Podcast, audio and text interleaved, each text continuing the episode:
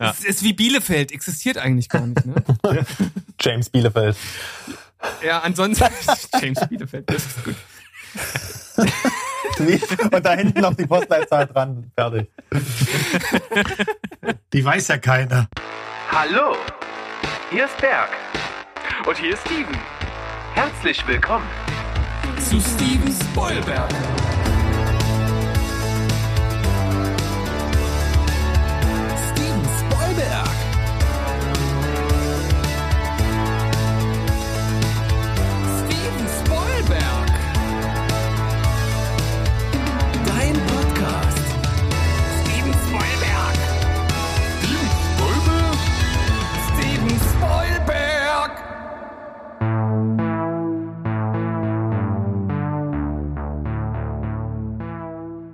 Heidi, ho, ho, ho! Kurz vor Weihnachten sind wir nochmal mit einer Überraschungsfolge am Start. Aber wer sind wir eigentlich? Natürlich Steven Spoilberg, echt mit Steven. Und mit Berg. Hallo, Bergchen, wie geht's heute?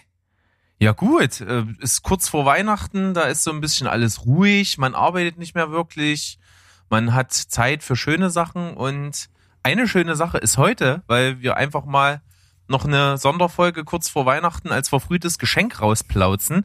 Und das machen wir vor allen Dingen, weil wir letzte Woche, als wir aufgenommen haben für die Folge, die letzten Sonntag rauskam, ja mit zwei mega coolen Typen hier eine Folge abgefahren haben, die wir einfach wieder am Start haben. Und äh, deswegen, hallo Mo. Hallo. Und hallo, lieber Sandro. Ja, grüßt euch. Schön zurück zu sein. Plauzi, Ja. plauzi, plauzi, rausplauzen. Das finde ich gut. Was, Ja, was, was ist denn jetzt los? Alle, alle betrunken. Äh, noch nicht. Äh, es ist äh, tatsächlich, wie wir hier aufnehmen, noch nicht gen Abend und deswegen kam ich mir ein bisschen asozial vor, jetzt doch hier mit einem Glas Wein zu sitzen. Deswegen habe ich es einfach gelassen und habe nur Wasser neben mir stehen, aber es wird nicht weniger lustig deswegen. Und ich muss jetzt natürlich mal ein bisschen sagen, wir sind hier, weil unser lieber Sandro in unseren Vorgesprächen so eine ganz banale Frage an alle gestellt hat und nicht wusste, was er auslöst.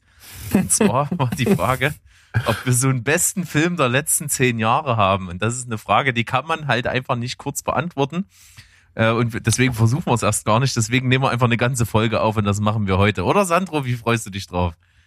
Äh, ja, ich weiß nicht, zu meiner Verteidigung äh, muss ich sagen, dass du äh, dieses Thema natürlich, ähm, also dieses, dieses, dieses Gimmick, ähm, ich wollte eigentlich damit nur die letzte Folge abrunden und du hast natürlich wieder so einen filmphilosophischen Diskurs draus gemacht. Ähm, ja, ich hasse mich ein bisschen selbst dafür, weil ähm, so war das nicht geplant, aber mein Gott, dafür haben wir jetzt noch die Möglichkeit, hier nochmal miteinander zu reden, ist ja auch schön.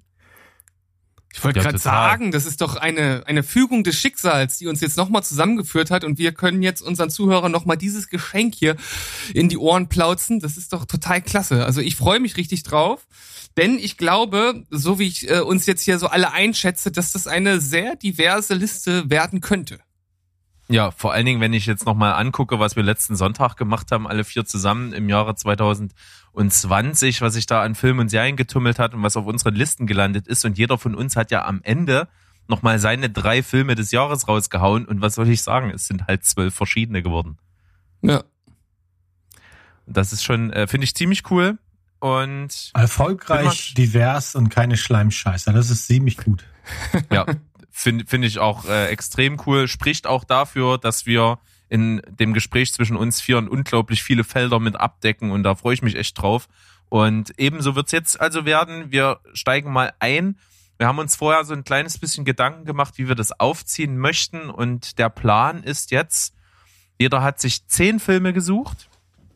Und äh, von diesen zehn Filmen versucht mal drei in die nähere Auswahl zu nehmen, so dass wir einfach die erste Runde heute damit starten, die sieben Filme, die es nicht reingeschafft haben in die nähere Auswahl, einfach mal mit einem kurzen Satz zu nennen, aber uns da versuchen zumindest nicht zu lange dran aufzuhalten.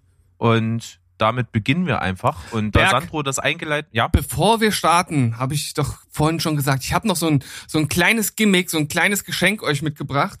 Und zwar habe ich mir gedacht, okay, wir brauchen jetzt nicht nochmal eine, ein extra Fass für die schlechtesten Filme der Dekade aufmachen, aber ich habe euch trotzdem mal die drei Gurken der letzten zehn Jahre mitgebracht. Einfach mal so als kleinen Start, damit wir hier so richtig schön aufgewärmt sind. Und ich kann mir vorstellen, dass vielleicht der ein oder andere gar nicht von den anderen geguckt wurde, weil es sind so beschissene Filme. Und Berg, du wirst mit mir fühlen, denn du kennst sie alle.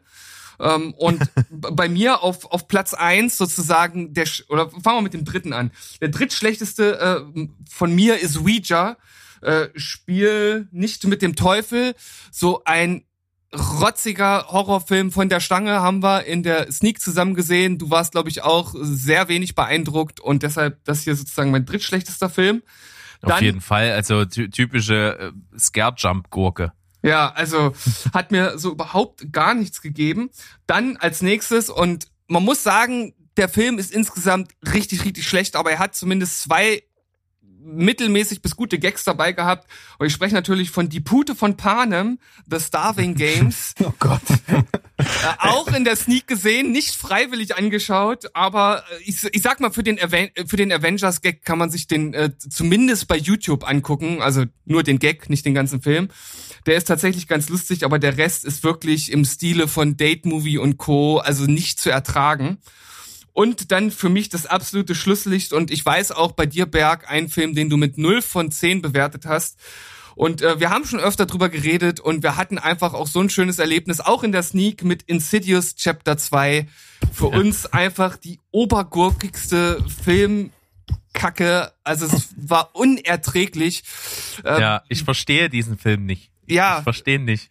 er war weder gruselig, er war unfreiwillig komisch. Die Schauspieler, die teilweise dort mitgespielt haben, sind ja eigentlich gut, aber dort auch nicht zu ertragen. Und wir saßen nur im Kino und haben uns echt gefragt, also wir verstehen den Film nicht, wie du schon gesagt hast. Du, da, Ja. das mal so als kleine Aufwärmung, als Start hier in die Runde. Ähm, Habe ich mir gedacht, hau ich mal raus. Ja, ist auf jeden Fall gehört das mit dazu, wenn wir hier schon über die letzten zehn Jahre sprechen. Wir beugen das auch, also wir haben uns für uns auf jeden Fall festgelegt, ab 2010 äh, gilt das, was wir hier heute besprechen. Wa- Und Was es nicht, was es nicht wirklich leichter gemacht hat. nee, nicht Überhaupt wirklich. nicht, überhaupt nicht. Was Also ist ich leide 2010 immer noch. alles rausgekommen, ey? So Wäh- ein- Während ihr noch redet, schon bin ich hier noch am Tippen wie ein Wilder. Ich will hier bloß nichts. Das ist so was Endgültiges. Ich möchte nichts vergessen. Ich schmeiß will- auch gerade noch mal alles um. Ich Ja, nicht anfangen. aber am Ende, ähm, ich glaube, das ist auch jedem draußen klar. Das ist halt auch ein Stück weit ein Wort, das ich bei euch gelernt habe übrigens. Eine Zeitaufnahme. Nächstes Jahr kann das alles anders sein. In fünf Jahren ist das vielleicht alles anders, ähm, weil man selber sich ja auch weiterentwickelt und weil Filme vielleicht total die, die Wichtigkeit verlieren und andere plötzlich hochploppen oder so. Lasst uns das mal einfach hier schon mal verabreden. In zehn Jahren machen wir das nochmal. Hm, auf jeden Ja. Fall. So machen wir's. Und äh, wie gesagt, ich wollte schon einleiten. Steven kam mit seinem kleinen Einschub, der uns hier ein bisschen eingestimmt hat dazwischen. Also Sandro, der die, das so ein bisschen initiiert hat, der fängt einfach mal an, nennt seine sieben Filme, die es nicht mitgeschafft haben in die Diskussion und äh, erklärt uns vielleicht auch am Anfang mal ganz kurz, wie er rangegangen ist. Grob. Also, ähm, wie bin ich rangegangen? Keine Ahnung. hab, also letztendlich ist das ähm, Problem, ja, wie wichtet man äh, ein, eigentlich das für, für einen, wichtet man das, das so nach Filmbedeutung oder für sich selbst persönlich? Manchmal ähm, sind es ja auch Filme, die einfach, ähm, die man auch lange nicht mehr gesehen hat, aber man irgendwie trotzdem ins Herz geschlossen hat, weil sie an einem, weiß ich nicht, wichtigen Punkt im Leben kamen und einem auch so ein bisschen was mitgegeben haben. Ähm, also dass, dass die einfach für eine charakterlich und persönlich so wichtig sind, aber man die gar nicht so oft sieht. Und da, oder äh, dann gibt's aber auch Filme, die schaut man irgendwie jedes Jahr zweimal und man kann sich immer wieder dran erfreuen. Also das ist ganz schwierig, da irgendwie mal so ein, äh, weiß ich nicht, so, eine- so eine Wertung zu bekommen. Ich habe das letztendlich ähm, für mich, also ich bin da eher so in die Richtung eins gegangen, weil für mich ist das so auch ein bisschen wie, wie bei Musik. Äh, es gibt halt ähm, einfach Musik, die begleitet dich so ein bisschen, dein, dein durch, durchs Leben, sage ich jetzt mal, so ein bisschen der Soundtrack des Lebens. Und wir, wir haben ja letztens auch über, über äh, die Playlisten ge- geredet und sowas. Und ähm, so ist es für mich bei Filmen auch. Es gibt halt, äh, ich, ich finde es immer interessanter, wenn man, wenn ich jetzt sagen muss, das sind meine zehn Lieblingsfilme, dass man eher so einen Eindruck des Menschen bekommt ähm, und was was da so Besonderheiten sind, die vielleicht nicht jeder nennt. Weißt du, was ich meine? Ähm, Ja, kann man auf jeden Fall nachhören in der Folge, die wir mit dir gemacht haben, mit deinen zehn Lieblingsfilmen. Das war die 10, Folge 29, glaube ich. An Ende April diesen Jahr, äh, letzten Jahres. Nee, wann kommt das raus? Diesen Jahres. Äh, Diesen Jahres noch, ja genau. Deswegen ähm, kurz vor, vorweg natürlich, ähm, ich, ich stehe auf, äh, wisst ihr selber, ich stehe äh, unglaublich auf Inception oder was kam noch raus, Gone Girl, äh, als großer Fincher-Fan äh, ist, ist ein Meisterwerk gewesen, Blade Runner 2049 oder Mad Max, das sind alles so wichtige Filme. Die sind aber so, glaube ich, gefühlt in jeder Filmliste drin, wenn es um die letzte Dekade geht. Deswegen habe ich die hier einfach so ein bisschen rausgenommen für mich, um das ein bisschen spezieller zu gestalten. Das heißt natürlich nicht, dass ich die nicht mag. Ich mag die, natürlich die Tarantinos, die in dem Jahr rausgekommen sind und so weiter. Ähm, vielleicht sind die dann bei euch mit drin und dann gleicht sich das wieder aus und dann haben wir wieder vier individuelle Listen. Das wäre ja ähm, das Beste dann sozusagen. Ähm, ja, das soweit als Vorwort. Ich hoffe, ihr seid dabei. und Ja, ihr geht da, finde ich, find ich gut. Ihr geht damit. Schön. Ja, dementsprechend ähm, ein Film, der es nicht äh, reingeschafft hat. Äh, also ich, ich fange jetzt quasi an, die sieben zu nennen. Hast du gesagt, Ja. die, die ich, äh, also nur kurz zu droppen. Äh, ein Film, der es eigentlich auch fast verdient hätte reinzukommen, äh, ist für mich äh, Midsommar als Vertreter des letzten Jahres. Ähm, großer Fan von äh, Ari Asters beiden Filmen. Midsommar ist für mich äh, neben Hereditary noch ein bisschen besser, weil er einfach noch spezieller und besonderer ist und mich einfach auch so die Symbolik dahinter ähm, total begeistert. Und für so einen sperrigen Film eigentlich äh, hat er es geschafft, schon so viel Rewatches innerhalb eines Jahres zu bekommen, dass ich äh, einfach nur sagen kann, ein Film, der mich nachhaltig geprägt hat und sicherlich auch in den nächsten zehn Jahren immer, immer mal wieder so den Weg in den Player findet. Ähm, ja, wollt ihr, sagt ihr was dazu oder gerade Nee, um Gottes Willen nicht, dann, dann das sprengt den Rahmen komplett. Alles klar, gerade bei, gerade bei dem Film, ich weiß. Ähm, ja, weiter geht's äh, mit äh, Grand Budapest Hotel. Für mich der Vertreter von äh, Wes Anderson äh, der letzten Jahre. Äh, ich großer Fan dieses Filmemachers, äh, des äh, absolut uniken Stils. Ähm, ist für mich zwar persönlich nicht der allerliebste Film von ihnen, aber doch der meine Einstiegsdroge gewesen und einfach äh, mir geht das Herz auf bei dem Film. Ich finde den ähm, toll gedreht, äh, wunderbar schrullig inszeniert, wie halt immer seine, wie seine Filme halt so sind. Die Schauplätze, ähm, die Story so sympathisch und gleichzeitig aber auch so, so ernst und äh, so eine tolle Figurenentwicklung, tolle Shots. Einfach nur Wes Anderson halt. Äh, auf jeden Fall für mich auch einer der besten Filme der letzten zehn Jahre. Dann darf natürlich nicht der gute Herr Trier fehlen. Ähm, ich bin äh, ja großer Fan des Films Antichrist. Der kam leider nicht im letzten Jahr raus, sonst hätte ich ihn euch nochmal um die Ohren geballert. Aber ich fand auch ähm, Nymphomaniac wunderbar. Äh, also was heißt wunderbar, ist vielleicht immer gefährlich mit Adjektiven bei, äh, bei Lars von Trier. Also ein sehr faszinierender Film. Ich muss allerdings dazu sagen, nur in der Director's Cut Edition äh, ab, mit, mit, mit beiden Filmen zusammen, wo der nochmal eine Stunde länger geht. Äh, sonst macht der Film in den äh, Kinofassungen nicht wirklich viel Sinn. Äh, ein sehr, sehr philosophisches Werk, sehr pff, abschreckend auch in vielen Teilen, klar, aber auf jeden Fall ähm, auch toll gespielt, unglaubliche psychologische Fragen, die der Film aufwirft, die mich nachhaltig sehr beschäftigt haben. Und das ist ja auch etwas, was einen guten Film auszeichnet. Ähm, ja, dann äh, machen wir mal weiter mit dem schrägen Zeug. Darren Aronofsky hatte ich ja schon auf meiner Topliste. Für mich auch ein ganz krasser Film von ihm, der mich vor allem künstlerisch und äh, ja auch ja, also so einfach, ja, künstlerisch einfach auch sehr geprägt hat und inhaltlich auch sehr bewegt hat, ist Mother. Auch wenn das eigentlich ein ziemlich äh, ein krasser Film ist, der bei vielen auch gar nicht so gut wegkommt, weil er eben sehr, sehr radikal ist. Aber mir gefällt eben genau das und ähm, die Bilder, die der Film erzeugt, die Art, wie er gedreht ist und vor allem die Deutung des Films. Äh, letztendlich kann das ja jeder so ein bisschen auch für sich selbst interpretieren. Ich fand ihn super künstlerisch, äh, hat mir sehr, sehr viel gegeben, äh, was ich auch ja ähm, bei der Wir müssen reden Trilogie so verarbeitet habe, so an, an, an, an Symbolik und Bildgewalt, äh, also versucht habe zu verarbeiten. Und so leicht ist das natürlich nicht, das zu kopieren, aber er hat mich sehr inspiriert und deswegen muss der auf die Liste für mich. Dann ähm, habe ich äh, hier noch Argo stehen. Für mich einer der äh, spannendsten Filme des letzten Jahrzehnts. Äh, trotzdem muss ich auch über den Film, äh, hat ja auch so ganz krasse Feel-Good-Vibes, weil letztendlich diese Story äh, um Hollywood, wie sie dann eine fiktive Filmfirma äh, gegründet haben, der, der diesen Film aus dem Boden stampft, Argo, Fuck Yourself, den es gar nicht gibt, nur um da eben nach Teheran zu reisen und die Geiseln rauszuholen. Äh, dann also ein super spannendes Thema, eine unglaubliche Story, die, wenn man es nicht wüsste, also dass die echt ist, man so nie glauben würde und einfach für mich ein, ähm, ja einfach so ein Paradebeispiel dafür, ähm, wie das die Macht des Kinos einfach ähm, so so eine Krise bewältigen kann und äh, was die halt einfach ähm, bewirken kann. Also Kinomagie ähm, perfekt eingefangen und einfach eine Metapher dafür, was das Kino ähm, ja leisten kann. So, jetzt müssen wir mal schauen. Was habe ich noch? Ach so, dann habe ich noch, ähm, natürlich muss ich noch ähm, nennen, weil die auch auf meiner Topliste waren, ähm, Shutter Island von Martin Scorsese. Äh, der Film von ihm, der mir im letzten Jahrzehnt am besten gefallen hat. Warum, hatte ich schon in der Folge erklärt. Könnt ihr ja noch mal reinhören, wen es interessiert. Und auch das gleiche gilt für Mandy von Panos Cosmatos, der, den ich künstlerisch einfach nur brillant finde. Äh, absolut äh, outstanding und Nicolas Cage äh, in, ja für mich der coolsten Rolle nach Con Air direkt.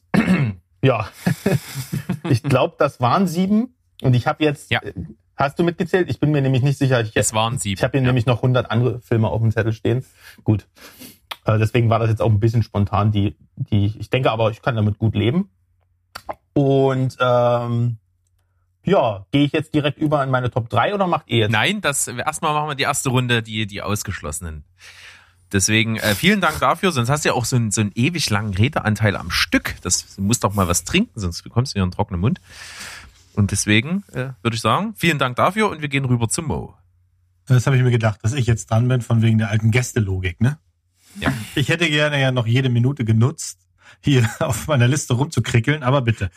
Äh, Es wird dann nicht besser, sag, Nee, kann nee, ich das- gleich sagen. Das glaube ich auch. Und ein paar Sachen kann ich auch, konnte ich auch tatsächlich runterkrickeln, weil die glücklicherweise ähm, der Sandro genannt hat. Naja. Ähm, ich hatte auch Grand Hotel Budapest auf dem Zettel.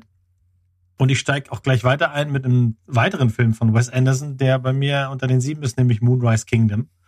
Äh, eine weitere Filmkomödie von Wes Anderson aus dem Jahr 2012. Ist einfach ein brillanter kleiner Film, der von Anfang an diese Magie, die nur Wes Anderson kann, äh, versprüht mit einer großartigen Tilda Swinton, Harvey Keitel, Bill Murray, Bruce Willis, äh, Francis äh, McDormand, Edward Norton. Also wenn ihr noch mehr braucht als das, äh, dann kann ich euch nicht helfen. Also Moonrise Kingdom auf jeden Fall. Ich krickel runter. Dann für mich ein ganz großer Film war Hell or High Water aus dem Jahr Boah, oh ja. 2016. Ähm, zu Recht nominiert als bester Film ähm, und bestes Drehbuch damals in 2017 hat er es nicht bekommen. Jeff Bridges, ich glaube, nie war er besser als hier, außer als Dude. Denn die, diese Rolle des, des bärbeißigen äh, Sheriffs, äh, einfach großartig. Und auch Chris Pine, den ich sonst manchmal ein bisschen blass finde und ein bisschen komisch äh, agierend, ähm, der spielt hier wirklich eine ganz, ganz tolle Rolle. Ist ja, ich, ich würde sagen, das ist so ein bisschen Krimi im, mit, mit Western-Touch, so würde ich es äh, einordnen. Ähm, Jeff Bridges habe ich schon gesagt, Ben Foster spielt mit und ähm, gedreht das Ganze von David Mackenzie. Also auf jeden Fall auch ein Film, der sich lohnt. Streiche ich auch. Und ihr müsst immer das abstreichen, müsst ihr kurz abwarten, ne? Ja, das, das macht, das macht so, so haptisch fast so für, für, den, fürs Hören. So, dann ein Film ein bisschen früher, äh, ein bisschen jünger, sagen wir es mal so. Und zwar für mich Joker. Also Joker aus dem Jahr 2019 ist für mich tatsächlich einer, ähm, er hat es nicht in die Top geschafft, das hat aber auch einen Grund und da komme ich später zu. Ähm, ist aber für mich einer der, der ja, besten Filme, die ich, die ich seit langem gesehen habe. Elf Nominierungen bei den Oscars ähm, spricht auch für sich. Großartige und zu Recht mit dem Oscar versehene Filmmusik von Hildo Gurtner-Dotir. Ähm, Jacqueline Phoenix war nie besser. Wird's vielleicht auch nicht mehr. Das weiß man nicht. Aber ähm, naja, über Joker brauchen wir nicht mehr so viel reden, glaube ich. Den haben wir alle irgendwie gesehen und gemocht, werfe ich jetzt mal hier in den Ring, glaube ich. Dann ein Film von Jordan Peele, Get Out. Also ein, dass ein Horrorfilm bei mir unter die Top 7 kommt, hätte ich auch nicht gedacht. Ich bin jetzt kein Riesenfan. Ich gucke die ab und zu ganz gerne. Aber was Jordan Peele im Jahr 2017 hier gemacht hat, das ist ja mehr so satirisch, Mystery, Horror, äh, bisschen Comedy ist drin und das Ganze ist äh, weird gedreht ähm, und hat auch abgeräumt und hat einen riesen positiven Score. Ich glaube 98 Prozent äh, bei Rotten Tomatoes oder sowas einfach ein spannender Film, den ich jeden ans Herz legen kann, wenn ihr ihn noch nicht gesehen habt. Das sind vier.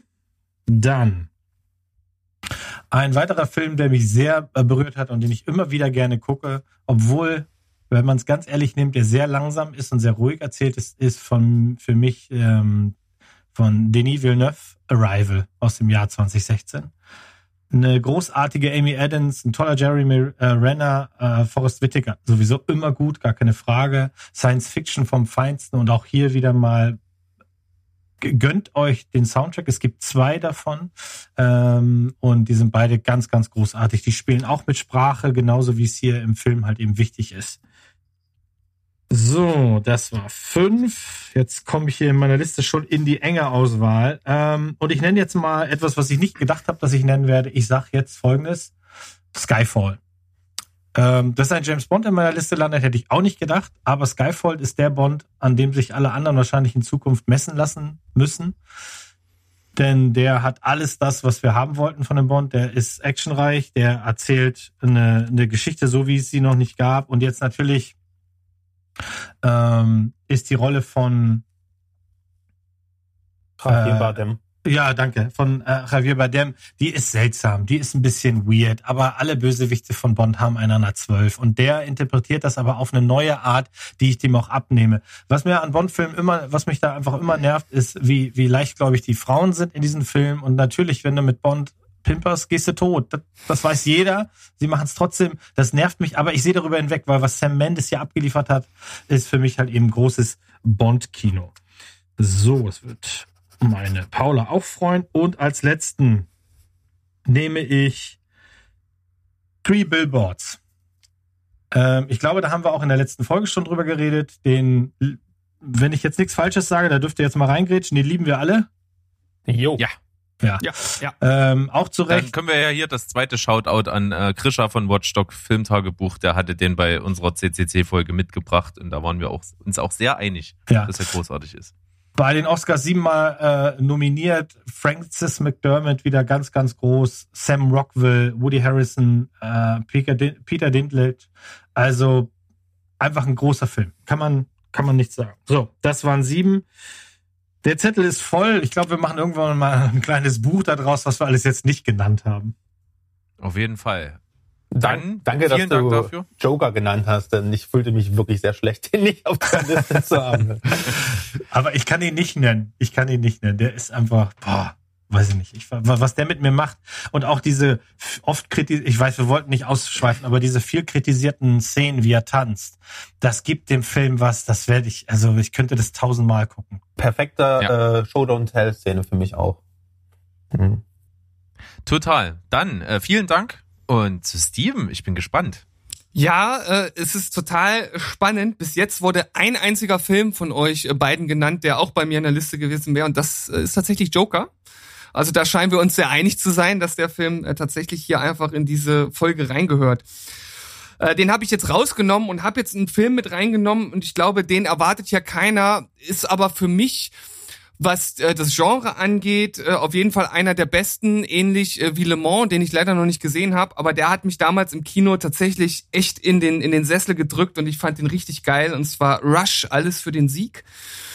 Ähm, die Ri- Rivalität zwischen Niki Lauda und James Hunt, dargestellt von Daniel Brühl und Chris Hemsworth.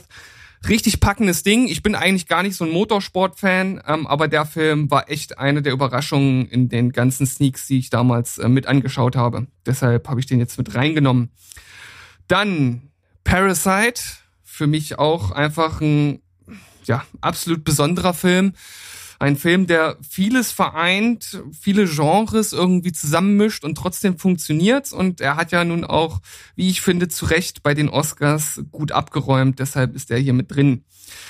aus dem gleichen Jahr und für mich persönlich der beste Quentin, Tino, äh, Quentin Tarantino aller Zeiten ist Once Upon a Time in Hollywood. Auch so ein Film, den ich gesehen habe und wo ich von Anfang bis Ende einfach nur total drin war, der alles hat, was ein Tarantino irgendwie braucht und doch auch irgendwie anders ist. Und wenn ich alleine an die Szene auf der äh, Manson Farm denke, das ist schon echt be- beeindruckend gewesen. Also hat mich ziemlich in den Sessel gedrückt. Dann äh, für mich der beste Animationsfilm aller Zeiten. Eventuell ist jetzt sogar der neueste, der in eine ähnliche äh, Kerbe schlägt, ähm, vom gleichen Kaliber. Ähm, Alles steht Kopf, weil er einfach tatsächlich psychologisch sehr akkurat einfach erklärt, was im Kopf von Heranwachsenden so abgeht und generell wie wie Gedanken und Erinnerungen und so weiter, wie das alles funktioniert, wie die gespeichert werden. Hab da auch mal mit ein, zwei Leuten drüber gesprochen, die äh, aus dem Bereich kommen und die mir das bestätigt haben. Und ich fand das einfach super charmant umgesetzt. Es ist irgendwie für jeden was dabei. Und ähm, ja, wie gesagt, für mich der beste Anim Animationsfilm aller Zeiten, deshalb auch hier mit in der Liste. Dann, und vielleicht wird es euch jetzt nicht ganz überraschen, aber er war ja bei mir schon auf der Liste der besten Filme dieses Jahres. Und ähm, auch hier gehört er für mich rein, und zwar Tenet. Ja, brauche ich nicht mehr viel zu sagen. Wer unsere letzte Folge gesehen hat, der weiß, warum ich den Film so sehr liebe und warum ich den entgegen meines Credos Filme nicht so sehr öfters zu schauen, wahrscheinlich noch das ein oder andere Mal sehen werde. Ja, dann ein Thema, was mich äh, selbst ja auch betrifft äh, in der Schule, wobei ich das in dem Ausmaß jetzt so noch nicht selbst erleben durfte, aber durchaus auch schon äh, Kinder gehabt habe, die in ähnliche Richtungen gehen. Systemsprenger aus dem äh, letzten Jahr. Hartes Ding, super gespielt und ein wichtiges Thema, das äh, in dem Film halt so verarbeitet wird, dass es halt aufzeigt, dass es da keine einfachen Lösungen gibt und ja, dass das halt was ist, an dem gearbeitet werden muss und wo für die Zukunft Lösungen her müssen. Und der hat mich wirklich sehr berührt und wir werden ja die gute, äh, jetzt fällt mir der Name nicht ein, Helena, ne, oder? Helena, ja. Weiter Kringel? Nee. Ich weiß es nicht. Ich weiß nicht. Naja, auf jeden Fall das Mädel in der Hauptrolle ist ja jetzt demnächst äh, mit oder zusammen mit Tom Hanks in einer Hollywood-Produktion zu sehen. Also das ist auf jeden Fall mal ein Jumpstart. Äh, viel schneller äh, geht's, glaube ich, nicht. Und dann, äh, ja, Berg könnte das zumindest vielleicht in irgendeiner Weise erahnen. Ich glaube, die anderen beiden nicht. Äh, und zwar eine Dokumentation, die ich mit reingenommen habe, habe sie mittlerweile auch schon zwei oder dreimal gesehen und ich kann mir die, glaube ich, jedes Jahr einmal angucken, weil sie einfach so gute Vibes verstrahlt. Und zwar weit die Geschichte von einem Weg um die Welt. Es geht um ein Pärchen, das sich hier in Deutschland auf den Weg gen Osten macht und vier Jahre unterwegs ist und das dokumentiert und das in einer Art und Weise, die ich so noch nicht in anderen Dokus äh, gesehen habe und einfach ein feel good Ding und weil ich hier auch einfach ein bisschen was reinbringen wollte, was so ein bisschen fernab von dem ist, was vielleicht alle kennen, hat er es hier in die Liste geschafft. Jo, das war's. Sehr, sehr gut. Cool. Nicht Vielen schlecht. Dank an der Stelle. Dann mache ich hier mal den letzten im Bunde und wie es wahrscheinlich bei äh, mir dann ist, habe ich ein paar Überschneidungen, aber doch nicht allzu viele. Nicht so viele, wie ich erwartet hätte. Und bin jetzt schon äh, wahnsinnig äh, beeindruckt, was hier so alles auf den Tisch kommt, weil ich bei keinen der genannten Filme irgendwie ein Problem damit habe, den in dem Kontext dieser Folge hier zu nennen. Wir haben es alle auf irgendeine Art und Weise verdient, da irgendwie mit dabei zu sein. Ich selber habe mit mir gehadert, wie ich so an diese Sache rangehe. Zum einen war meine Grundbedingung, es muss schon ein Film sein, den ich also mindestens neun von zehn Punkte gegeben habe, den ich also einfach selber sehr großartig finde, auf die eine oder andere Weise. Äh, habe meine persönlichen Referen äh, oder Präferenzen ein kleines bisschen weiter hintergestellt und mir schon immer bei jedem Film noch als Zusatzkriterium gedacht, hat er irgendwie was Großes getan für die Filmlandschaft? Ist der irgendwie wichtig? Ist der irgendwie ein Meilenstein oder so ähnlich? Und bin so auf meine Liste gekommen. Und dann habe ich hier sieben Filme, die es nicht geschafft haben. Zum einen ein Film, der äh, ja mo moderne Nostalgie ist, La La Land hat für mich eine Wahnsinnsbedeutung bekommen. Ich war sofort verliebt und, das, wo, wobei ich quasi äh, alles, was Musical-Film war, vorher verachtet habe und diesen Film geschaut habe und ist sofort hin und weg gewesen bin. Der Soundtrack lief sogar bei meiner äh, eigenen Trauung. Ähm, ist auf jeden Fall ein Film, der mir unglaublich wichtig ist. Dann ein Film, den ich von der ersten Sekunde, als ich davon gehört habe, sehen wollte und er dann in der Sneak kam und ich völlig weggeblasen wurde und mittlerweile den schon unzählige Male, auch jetzt vor kurzem, erst wieder gesehen habe und der sich jetzt mittlerweile zum absoluten Lieblingsfilm entwickelt hat. Birdman oder die unverhafte Macht der Ahnungslosigkeit finde ich fantastisch. Der hat dieses One-Shot äh, oder Pseudo-One-Shot-Ding total salonfähig gemacht, ist intelligent geschrieben, hat sagenhafte Schauspieler äh, und ist deswegen halt einfach besonders, ist mit einem Oscar für den besten Film ausgezeichnet worden und äh, den feiere ich mega ab. Ähm, dann habe ich auch Parasite, weil äh, der, glaube ich, einfach äh, ein bisschen eine Art Richtungswechsel in der Filmlandschaft vorgibt äh, aus den Gründen, wie die Steven schon genannt hat, dass er einfach wichtig ist, dass er einfach so viele Genre, Genres mischt und das auf einem wahnsinnig hohen Niveau und dass er halt dafür steht, dass auch eben nicht nur aus Hollywood die Filme kommen, die gut sind, dass man auch andere Filmschaffende aus der ganzen Welt sich ganz genau angucken sollte. Deswegen ist der bei mir mit auf der Liste. Dann ist auch auf meiner äh, Ausschussliste sozusagen der Joker, äh, weil man ihn nicht ignorieren kann. Ähm, das ist äh, egal, wie man den findet oder nicht. Man muss einfach anerkennen, es ist der erfolgreichste Kinofilm äh, geworden, hat ein wahnsinniges Einspielergebnis, hat äh, im Verhältnis zu seinem Budget auch einen riesen Gewinn. Ist damit absolut historisch. Ich fühle genauso viel bei diesen Filmen. Es war auch einer nach langer Zeit, wo ich da saß und, und wirklich in den Abspann gestarrt habe und es in mir gerattert hat. Ähm, gefiel mir ebenso gut.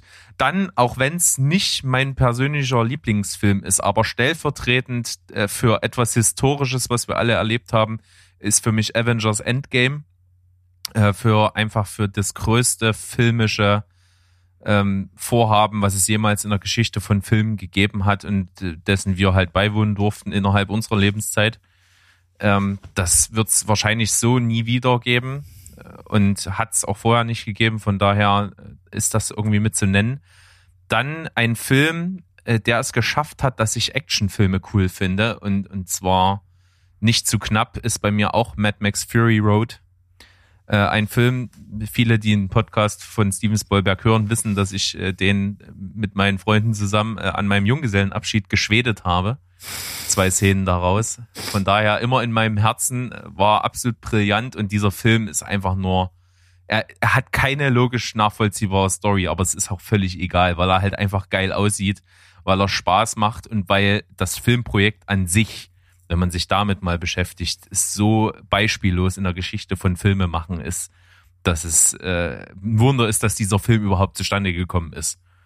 Und äh, dann ein Film, der tatsächlich ein bisschen nischiger ist, der für mich aber dafür steht, dass man zum einen mit einem Trailer Leute super geil in die Irre führen kann und zum anderen, dass dieser Film auf eine Art und Weise, die alles andere als Mainstream ist, aber äh, auch Elemente wie, wie Musik und sowas äh, super gut verbinden kann. Und das ist für mich von Nicolas Winding Reffen Drive.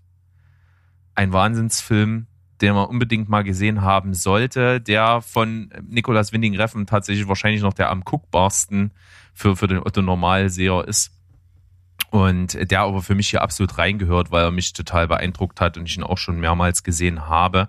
Äh, und für mich so ein bisschen der Start davon war, dass ich Ryan Gosling als, als nicht nur Hollywood-Schönling, sondern als wirklichen Schauspieler gesehen habe.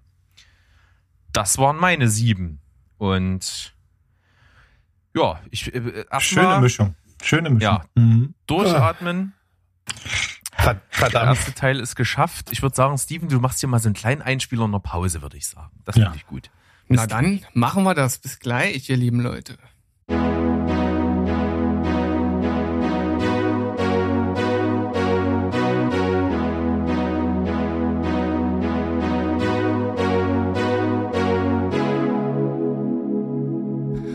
So, hallo ihr lieben Menschen. Wir sind zurück aus der Pause und wir sind jetzt so richtig startklar für die Top 3 und ich bin wirklich gespannt, was die anderen so auf ihren Listen haben. Und Berg, ich schätze mal, wir gehen einfach in der gleichen Reihenfolge vor, wie wir das eben gemacht haben. Finde ich gut und deswegen starten wir einfach wieder beim Sandro, der uns das Ganze hier eingebrockt hat. Ich bin gespannt. Ja, finde ich gar nicht gut. Nachdem ich jetzt eure Listen genossen habe. Äh, und damit meine ich wirklich genossen, weil da waren halt auch viele Sachen drauf, die ich schweren Herzens nicht mit reingenommen habe, weil ich, ich äh, wie eingangs erwähnt, das ja auch ein bisschen anders gewichtet habe. Ähm, deswegen bin ich ein bisschen froh, dass es im Konsens dann doch eine, äh, ja, wahrscheinlich die beste Filmliste aller Zeiten wird, wenn man das, wenn man die vier Sachen dann hier zusammenwirft ähm, und bin sehr zufrieden. Allerdings hast du mir halt ein bisschen den Einstieg ruiniert jetzt, äh, Berg, weil ähm, ich habe auf jeden Fall jetzt in meiner Top 3 äh, Birdman. Ähm, und, äh, letzt, und weil du den ja jetzt auch fast zuletzt genannt hast, möchte ich eigentlich den, ähm, möchte ich auch gar nicht mehr so viel dazu sagen, außer dass ich dir absolut beipflichte, äh, was äh, Inszenierung, Darsteller und Thema angeht. Dazu kommt noch eine ganz große Liebe zu den alten Tim Burton Batman-Filmen, die äh, ja ein bisschen auch ähm, in diese Story mit einfließen. Da ist er halt der Birdman und nicht der Batman, der gefallene Star eines äh, Superheldendarstellers. Aber nichtsdestotrotz, ähm, ja, ist er auch, auch für mich einer der wichtigsten Filme der letzten zehn Jahre. Ich cheate jetzt aber, wie gesagt, und äh, fummel hier noch einen anderen mit rein den ich eigentlich, der mir jetzt spontan einfach beim Zuhören eingefallen ist und ich eigentlich super gern mal in diesem Podcast unterbringen möchte als Gast äh, und wechsle sozusagen den mit dem Platz drei aus. Und zwar ist es für mich ähm, auch ein Film von Denis Villeneuve und zwar Enemy. Ein Film, den die meisten von ihm gar nicht so auf dem Schirm haben. Und genau deswegen möchte ich kurz darüber sprechen, warum ich den so toll finde.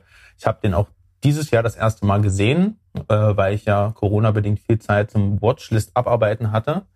Und äh, manche wissen es gar nicht, dass es sein Hollywood-Erstling ist. Äh, kam, den hat er vor Prisoner noch gemacht, aber der Verleih hat den hier ähm, erst mit dem äh, Überraschungserfolg von Prisoners äh, oder Prisoner ähm, ins Kino gebracht, äh, soweit ich da recht informiert bin. Äh, in der Hauptrolle der großartige Jake Gyllenhaal, der eigentlich keine schlechten Filme machen kann. Äh, und zwar in einer Doppelrolle. Und warum ich den Film so genial finde, ist einfach sein, äh, auch hier wieder der philosophische Unterbau und das Thema, was mich einfach äh, wieder zu einem ja, Zeitpunkt erwischt hat, wo ich, wo, das war so ein richtungsweisender Film für mich einfach. Äh, ich kann gar nicht so viel zum Film sagen, ohne den zu spoilern. Ähm, und das ist hier wirklich sehr wichtig, dass man, glaube ich, den Film einmal sieht, interpretiert und dann vielleicht nochmal anschaut. So solche Filme liebe ich ja, die dann beim zweiten Sehen einfach so eine ganz andere Ebene bekommen.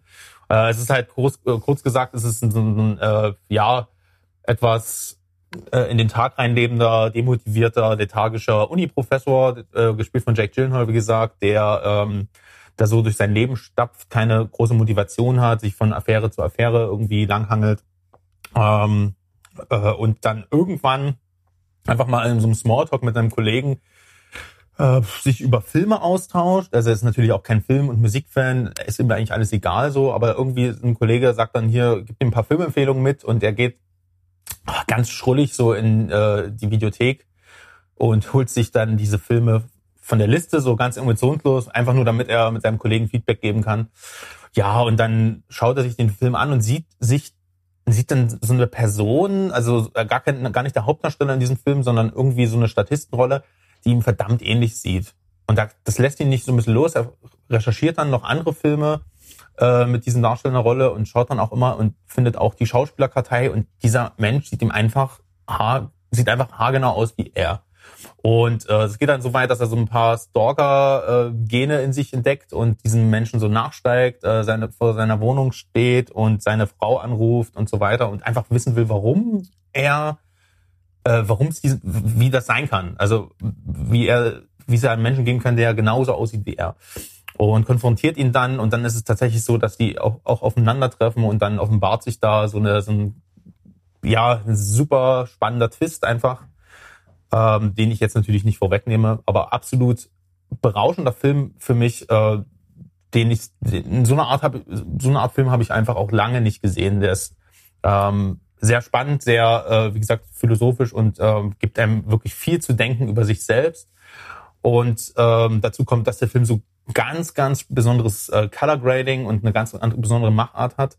Ähm, die, die Stadt ist aus irgendeiner Stadt in Kanada, die in so ein ganz tief, äh, ganz tristes Gelb getaucht ist. Die wirkt so ein bisschen unwirklich. Äh, und dann sieht man ganz viele, dann auch so ein paar Mystery- und Horror-Elemente hier und da, die einen wirklich, die dann, einen dann immer wieder so ein paar Andeutungen geben, was so dahinter stecken könnte. Und dann das Symbol oder das Motiv der Spinne äh, ist eine ganz besondere in dem Film. Und am Ende des wenn der Abspann losrollt, sitzt man erstmal da und kann nicht glauben, was man da gerade gesehen hat, muss ich erstmal ordnen. Und das sind so Sachen, die mich, die dann einfach hängen bleiben, die mich beeindrucken. Und weil jeder, wie eingangs erwähnt, wahrscheinlich äh, sowas wie Blade Runner oder Sicario oder was der Mensch uns dieses Jahr eben auch Tolles geschenkt hat, auf seiner Liste hat, will ich hier eine Lanze brechen für Enemy, ähm, Erstlings-Hollywood-Werk von Denis Villeneuve. Ähm, schaut ihn euch an. Absolut großartiger Film. Ja, ich, ich glaube fast, ich bin der Einzige von uns Vieren, der ihn auch noch gesehen hat. Bin ich da richtig? Ja, ich habe ihn nicht gesehen. Ich habe ihn auch nicht gesehen und musste auch erstmal nachschauen, weil der mir gar nichts gesagt hat. Und als ich dann gesehen habe, diese Doppelrolle von Jake Gyllenhaal, da ist mir das wieder ins Gedächtnis gekommen, dass ich damals mitbekommen hatte, als der rauskam. Aber ich konnte ihn leider bis jetzt noch nicht schauen. Und deine Ausführungen hier in die Top 3, den Film äh, mit reinzunehmen, macht mich natürlich unglaublich neugierig jetzt. Macht ihn ja fast schon zum Pflichtprogramm, glaube ich. Ja, Ich habe ihn hier auf Blu-ray im Regal neben mir stehen. Ich habe ihn auch gesehen. Schwer zu verarbeiten tatsächlich, weil der in sehr, sehr tief in, oder in das weite Feld der menschlichen Psyche sehr tief eintaucht. Und äh, ansonsten schließe ich mich in allem, was Sandro gesagt hat, an. Ja, also er kommt auch auf meine oh, elendlange Watchliste. Gott.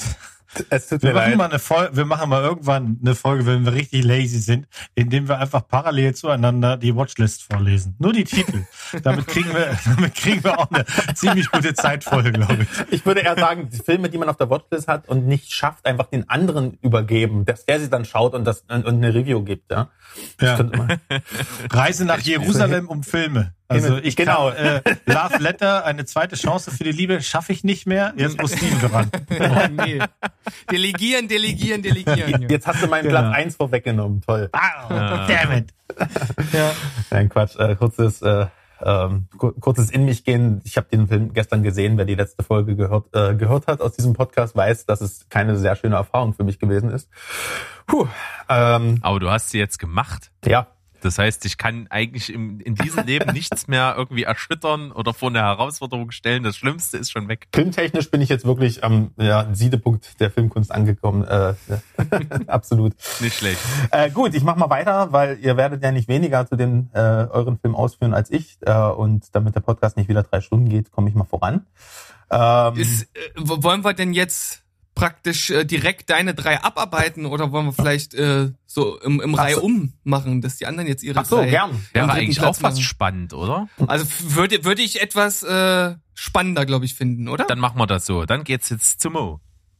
Ja, gut, okay. Also, mh, wer die letzte Folge gehört hat, der hat sich vielleicht auch darüber gewundert, wie meine drei Top-Filme 2020 da zu dem geworden sind, was sie sind, weil das sind eher kleinere Sachen, aber das war auch meine, meine Absicht. Und bei der Folge hier mache ich alles anders. Also ich grätsche hier voll rein in Mainstream, in Popcorn-Kino vom Feinsten. Mein Platz drei ist am äh, 15. Juli 2011 veröffentlicht worden. Ich mache jetzt ein Ratespiel mit euch, ihr kommt gleich drauf. Ja. Wenn man alle Filme zusammen gucken will aus dieser Filmreihe, dann braucht man fast 20 Stunden. Und mit 7,7 Milliarden Umsatz Einspielergebnis ist es die dritterfolgreichste Filmreihe aller Zeiten. Ja, ich wollte gerade MCU sagen, aber die dritte erfolgreichste ist es nicht mehr. Ähm, dann muss es ja eigentlich fast irgendwie so ein Hobbit sein. Irgend, ja, irgendwie so ein Hobbit nur mit, 2011 Brille, ist, nur mit äh, Brille und Zauberstab. Ähm, Ah. Harry Oh Potter! nein. Genau, ich weiß. Jetzt könnte man sagen, oh Gott, ist ja billig und cheesy, aber 2011 ist ja gerade noch in der Range, in der wir uns bewegen wollen. Und wir dürfen hier nicht vergessen, das ist das Ende einer der größten Saga-Geschichten der Neuzeit. Also wir alle sind in dem Alter, dass wir mit Harry Potter äh, aufgewachsen sind, auch mit den Filmen, äh, acht Filmen an der Zahl und die sind von Film zu Film, kann man sagen, immer besser geworden und haben sich auch dem, dem Alter der Zuschauer und der äh, ja uns angepasst. Und man kann einfach nicht an denen vorbei. Ich gucke sie jedes Jahr. Ich weiß, der Berg macht es ganz genauso. Ähm, Und der Steven hat es dieses Jahr auch so gemacht. und der Steven hat es auch so gemacht, weil er erst die Bücher lesen wollte. Genau dazu habt ihr auch eine Folge gemacht. Und man muss auch zu Harry Potter natürlich nichts weiter sagen. Aber man kann, wir können hier unmöglich äh, ein Resümee ziehen von, von zehn Jahre Film und ähm, die Blockbuster außen vor lassen. Das wäre nicht fair, denn dafür sind die einfach zu gut gemacht. Für mich äh, Favoriten der ganzen Reihe liegen leider alle vor 2010. Ähm, aber der Teil, die Heiligtümer des Todes, Teil 2, am 20, äh, 2011 herausgekommen, bringt das Ganze halt einfach richtig schön zu Ende. Groß, der haut rein, der ist toll gedreht, die Schauspieler sind allesamt gut, ähm, das CGI ist gut eingesetzt, da gibt's nichts zu mäkeln. Gut, die Abschlussszene mit den 15 Jahren oder 19 Jahren in Zukunft, äh, die, schn die schneiden wir für uns alle raus, ähm, aber für drei Oscars nominiert, ähm, nicht ganz zu Unrecht. Sehr, sehr schön. Ja, ich habe ja schon in unserem Special gesagt, dass das für mich tatsächlich auch zusammen mit dem dritten Teil der Reihe der beste Harry ja, Potter Film und ist. dafür liebe ich dich.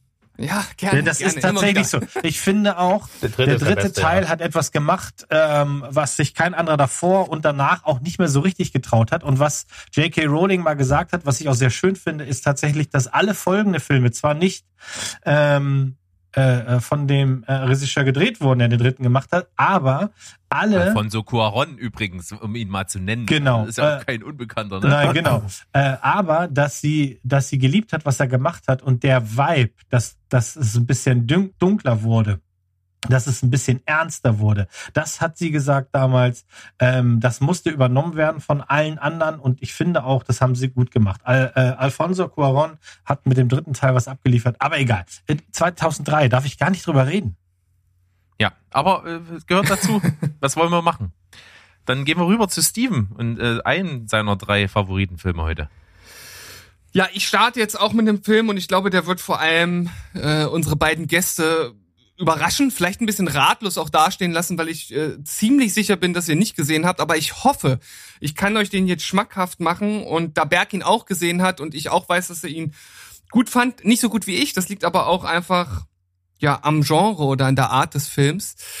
Ähm, ja, vielleicht kann er da mir ein bisschen zur Seite stehen. Es handelt sich äh, um einen Anime tatsächlich.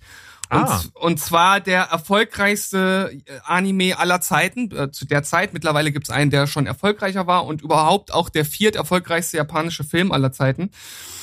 Äh, aus dem Jahre 2016, äh, Your Name. Und äh, im Deutschen auch wieder einen äh, schönen Beititel, und zwar Gestern, Heute und für immer. Ist eine, ja, es ist ein, ein, Lieb, ein Liebesfilm. Also es, mit einem sehr besonderen Twist und auf den möchte ich jetzt gar nicht eingehen, weil wenn ich euch jetzt irgendwie davon überzeugen kann, den Film zu schauen, ist der Impact noch viel, viel höher, wenn man äh, wenig über den Film vorher weiß.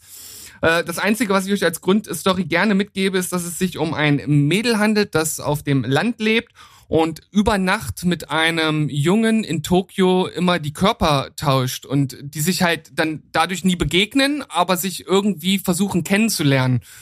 Und wie gesagt, es gibt so einen kleinen Twist in der Mitte des Films, der das Ganze noch viel spezieller macht.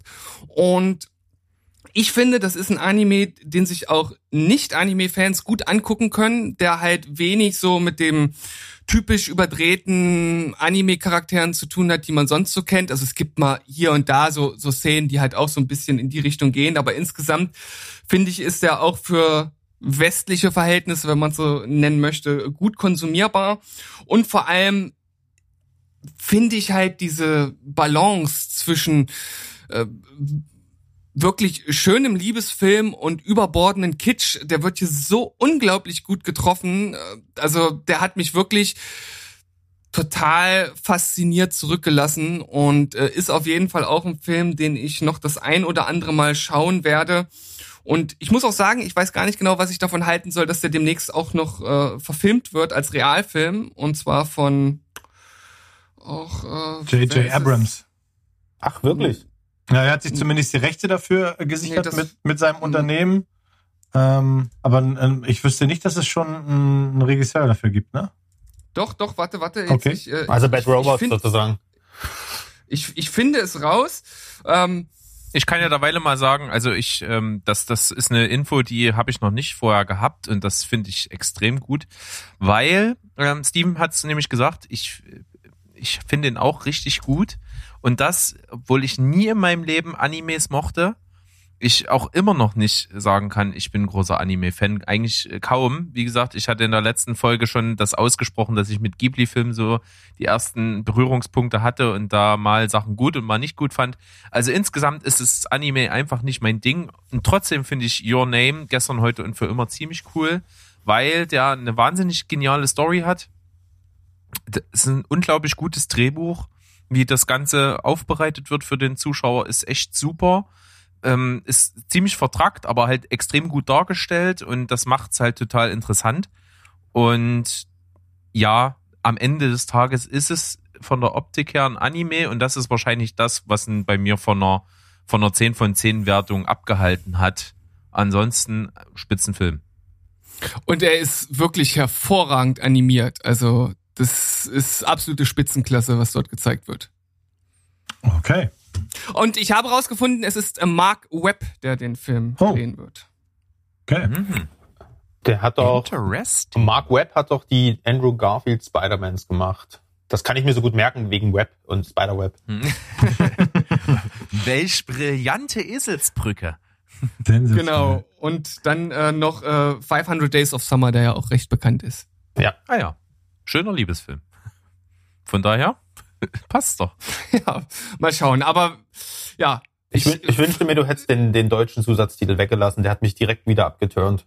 oh, es tut mir leid. Ach, so ist das doch immer. Mein Gott. Leb damit. Du bist in Deutschland, da gibt's sowas. Aber wenn du den Film dir anschaust, dann weißt du auch, warum dieser Titel oder dieser Beititel dabei ist. Also der ergibt tatsächlich Sinn in diesem, Hm, Okay. in dem, in, in der Story. Wunderschön, Steven. Ähm, jetzt komme ich einfach als letzter in der Reihe wieder mit meinem Film, der es auf die Liste geschafft hat bei mir. Und er wurde von Sandro genannt. Und zwar kommen wir hier nicht um Inception herum. Mhm. Du Wir Schwein! wir kommen nicht. Okay, Ich wir dank- sparen ein bisschen Zeit Ich, für euch ich, ich gerade. danke dir, dass du es dass du's übernimmst. Natürlich. Also Inception. Äh, Was, was will man dazu sagen? Der ist gerade so in dieser Liste, die wir hier machen. Der kam nämlich 2010 raus. Ist äh, ein absoluter Wendepunkt im Mainstream-Kino gewesen für mich. Äh, ich, ich weiß es noch, als wäre es gestern gewesen, dass ich im Kino saß, diesen Film gesehen habe und da saß. Und der Abspann war schon lange vorbei und ich saß immer noch. Und äh, der hat mich Wochen danach noch mit den Leuten, mit denen ich ihn gesehen habe, beschäftigt. Man hat diskutiert, es wird bis heute im Internet diskutiert über diesen Film und über das Ende und was es bedeutet. Und Christopher Nolan, dies, dieser Arsch, ja, immer, immer mit seiner, ja, es könnte so und so sein, äh, hat es noch nie aufgelöst, wird er auch nie tun, weil es ist auch vollkommen egal. Und äh, das ist das Wichtige. Äh, es gibt schon auch so ein paar äh, Filmleute immer mal, die sagen, ja, ich habe, also das ist doch ganz klar, wie das ist und so, ist mir alles wurscht. Ich, wichtig ist, was der Film mit uns macht. Und ich finde, der ist äh, so genial geschrieben. Der ist eigentlich kompliziert, aber wie der aufbereitet ist von Christopher Nolan im filmischen Sinne, macht das so zugänglich. Also ich habe selten eine so komplexe Story so gut verständlich gezeigt bekommen. Und dazu mit so atemberaubenden Bildern, mit tollen äh, Special Effects, mit Wahnsinns-Schauspielern. Das war auch so ähm, ein Film, der so prominente, gute Schauspieler alle in einen Film gepackt hat, wie es kaum ein zweiter vor ihm getan hat. Und deswegen ist Inception für mich der Inbegriff der filmischen Innovation. Ist äh, ein Film, den ich mir bis heute immer noch gerne angucke, der einfach auch im Soundtrack völlig legendär ist. Äh, Hans Zimmer hat sich hier ein absolutes Denkmal gesetzt mit, mit der Arbeit, die er hier im Score abgeliefert hat. Äh, Ich weiß gar nicht, was ich alles noch dazu sagen soll, aber äh, das könnt ihr gerne machen. Hat auf jeden Ich Fall, ja, ja, ja, äh, fang an. er hat auf jeden Fall alle Trailer äh, inceptisiert, die danach kamen. Man hat dieses, äh, dieses, diesen Zimmer-Score dann nur noch gehört in Trailern und dieses Dröhnen, dieses Horn. Äh, irgendwann ging es dann auf den Sack, aber ähm, hat halt einmal funktioniert und dann hat man es auch, äh, wie es halt so ist, ne, dann ausgereizt. Und ja, kann ich ja nur beipflichten. Äh, für mich übrigens sogar der beste Soundtrack aller Zeiten. Also absolut Gänsehaut, wenn ich nur dran denke. Inception, ja. Dieses Thema mit dem, ähm, mit dem, wie heißt denn dieses Ding, was man da dreht? Kreisel. Der ist mit dem Kreisel. Totem. Man, äh, Totem. Kreisel, danke. Ja, Steven ja. hat recht. Hat, hat mich auch lange, äh, lange tatsächlich beschäftigt und ist auch, je nachdem, mit wem man redet, immer wieder das Thema. Ähm, in welcher Welt waren wir denn am Ende und, und wie ist es alles gelaufen? Äh, Für mich auch, es ist nicht der beste Nolan, weil ich, ich, ich liebe und werde da auch nicht von abweichen, einfach Memento zu sehr, äh, um zu sagen, dass das äh, hier der beste ist. Für mich ist Memento tatsächlich der beste. Der war aber deutlich vor 2010. Aber Inception ist ganz groß. Immer wieder, äh, wird immer wieder gerne geguckt und ähm, was da visuell geleistet wurde und danach auch öfter mal kopiert, versucht zu kopieren, das ist lange, also das ist auf jeden Fall unerreicht, weil es halt wirklich haptisch aussieht. Also man nimmt einem das ab, dass die in dem Hotel die Wände quasi hochlaufen können, an der Decke spazieren, dass die Weil sie es tun. äh, Ja, genau, weil sie es genau, tun. Und man, halt. und man sieht den Unterschied halt eben. Das meine ich damit. Das ist halt äh, nicht wie bei Doctor Strange, wo man sieht, das Ganze ist wie so ein Kaleidoskop auf dem, auf dem Rechner gemacht. Ne? Ähm, ja, großer Film. Und Leonardo, spitzenmäßig. Also ähm, ich finde nach wie vor, auch 2020 ist Leonardo DiCaprio, wird, wenn der Name genannt wird, dann, dann flinchen einige immer noch oder sowas. Aber ich glaube, die haben die großen Filme, die er über die Jahre gemacht hat. Und wenn wir hier über Schauspieler reden würden, wäre der in der Liste auch sehr weit oben. Weil Ja, was der für Filme zum. Teil abgeliefert hat, ist wirklich ähm, fantastisch. Absolut. Also woran ich mich vor allem erinnern kann, ist, dass der Film mich vorher so extrem gehypt hat. Also da ist so ein Hype drum entstanden und eigentlich konnte der die Erwartungen überhaupt nicht erfüllen und er hat sie sogar übertroffen. Und alleine das spricht ja für den Film und er wäre bei mir jetzt auf Platz zwei gekommen und ich tue mich jetzt ganz ehrlich schwer, da irgendwas anderes reinzupacken, weil keiner der Filme, die ich jetzt hier nur in der Hinterhand äh, hätte, und das sind ja letzten Endes alles Filme, die nach Platz 10 sozusagen kommen, irgendwie dem gerecht werden könnte. Deshalb, ja, kann ich nicht viel mehr dazu sagen, außer der gehört natürlich hier in diese Top 3 mit rein. Und du hast ihn jetzt schon genannt und ist natürlich völlig zu Recht. Muss auch nicht, genau. Dann sind wir eigentlich beim nächsten Film wieder angekommen und da sind wir zurück beim Sandro. Dubi, dubi, dubi. Ja, super. Ich habe jetzt auch mal so ein kleines äh, Mainstream-Massaker vor. Äh, und weil, weil ich auch weiß, dass ich hier in dem Podcast so richtig schön damit stänkern kann, äh, zumindest bei den Namensgebern. äh, und ich nehme äh, Star Wars Episode, na, ihr, ihr müsst jetzt aber schon raten. Wahrscheinlich nicht eins. E Episode. Äh, äh, also, Trifft sich. was Schlimmeres hättest du nicht machen können. Oh, doch, da freue ich mich gerade richtig drüber. naja, bitte. Äh, ja, welche, äh, äh, jetzt, nee, nee, nee.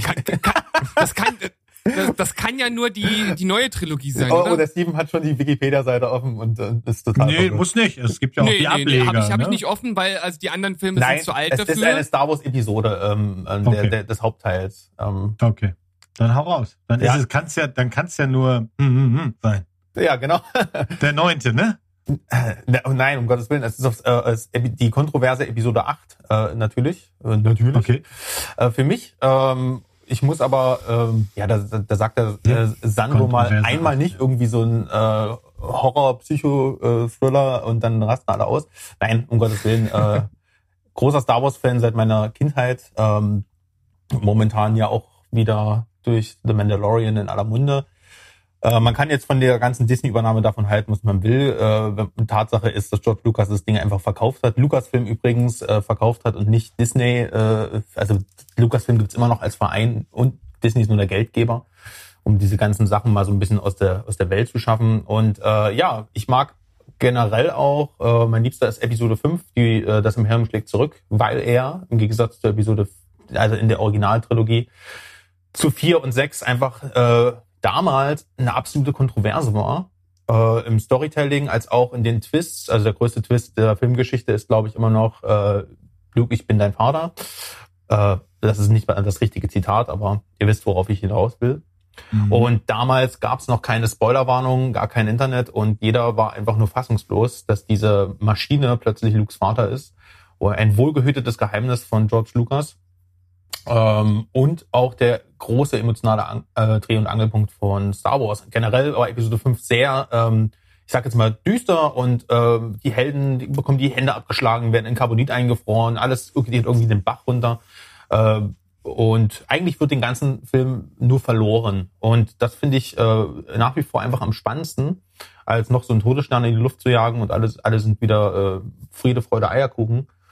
Ähm, und genauso war Episode 8 für mich. Ähm, er leidet äh, drunter, dass er in der heutigen Zeit rauskommt, wo viel ähm, ja, Internet-Hypes ausgelöst werden und äh, Theorien, die dann äh, Subverted Exploitations äh, werden, nicht, die nicht erfüllt werden sozusagen, die nicht dem Fanservice äh, anheimfallen, die werden dann ganz schnell in Frustration und Hass umge, um, ja, dekoriert und dadurch äh, hat dieser Film sehr polarisiert innerhalb des Star Wars Fandoms. Ich glaube, bei euch ist das gar nicht so angekommen, wenn ihr die nur so ähm, nebenbei schaut, wenn oder vielleicht auch überhaupt nicht schaut. Das ist eine sehr kontroverse Episode. Äh, mich macht macht sie deswegen nach wie vor sehr glücklich. Äh, für mich ist der das was Brian Johnson, der als einziges neben J.J. Abram, äh, J.J. Abrams sozusagen dort Regie geführt hatte, ähm, hat für mich einfach wieder hat Moderne in, äh, in den Star Wars Lore gebracht, hat aber auch mit ganz viel Respekt das alte, traditionelle ähm, einfach ja beachtet und das daraus einfach was eine Episode geschaffen, die sich nicht anfühlt wie ein Klon der Originaltrilogie, um einfach nur auf Nostalgie äh, zu funktionieren, sondern einfach was Neues reingebracht hat. Ähm, die ja alles andere müsste man jetzt äh, zu sehr in die Spoilerkiste greifen, aber ähm, das erstmal als Begründung, warum ich den Teil innerhalb des Star Wars äh, Fan äh, der Star Wars Reihe am besten finde von ähm, von den neuen und äh, auch handwerklich ist der Film brillant. Ist der schönste Star Wars-Film aller Zeiten. Ich denke, da sind sich sogar die meisten einig, dass man da einfach jede Sekunde Pause drücken kann, ähnlich wie bei Blade Runner 2049, äh, dass man da einfach jeden Frame sich an die Wand hängen kann. Äh, wunderbar gefilmt, äh, wunderbar, äh, wunderbares Schauspiel von Mark Hamill, der für mich hier die beste Performance als Luke Skywalker hinlegt.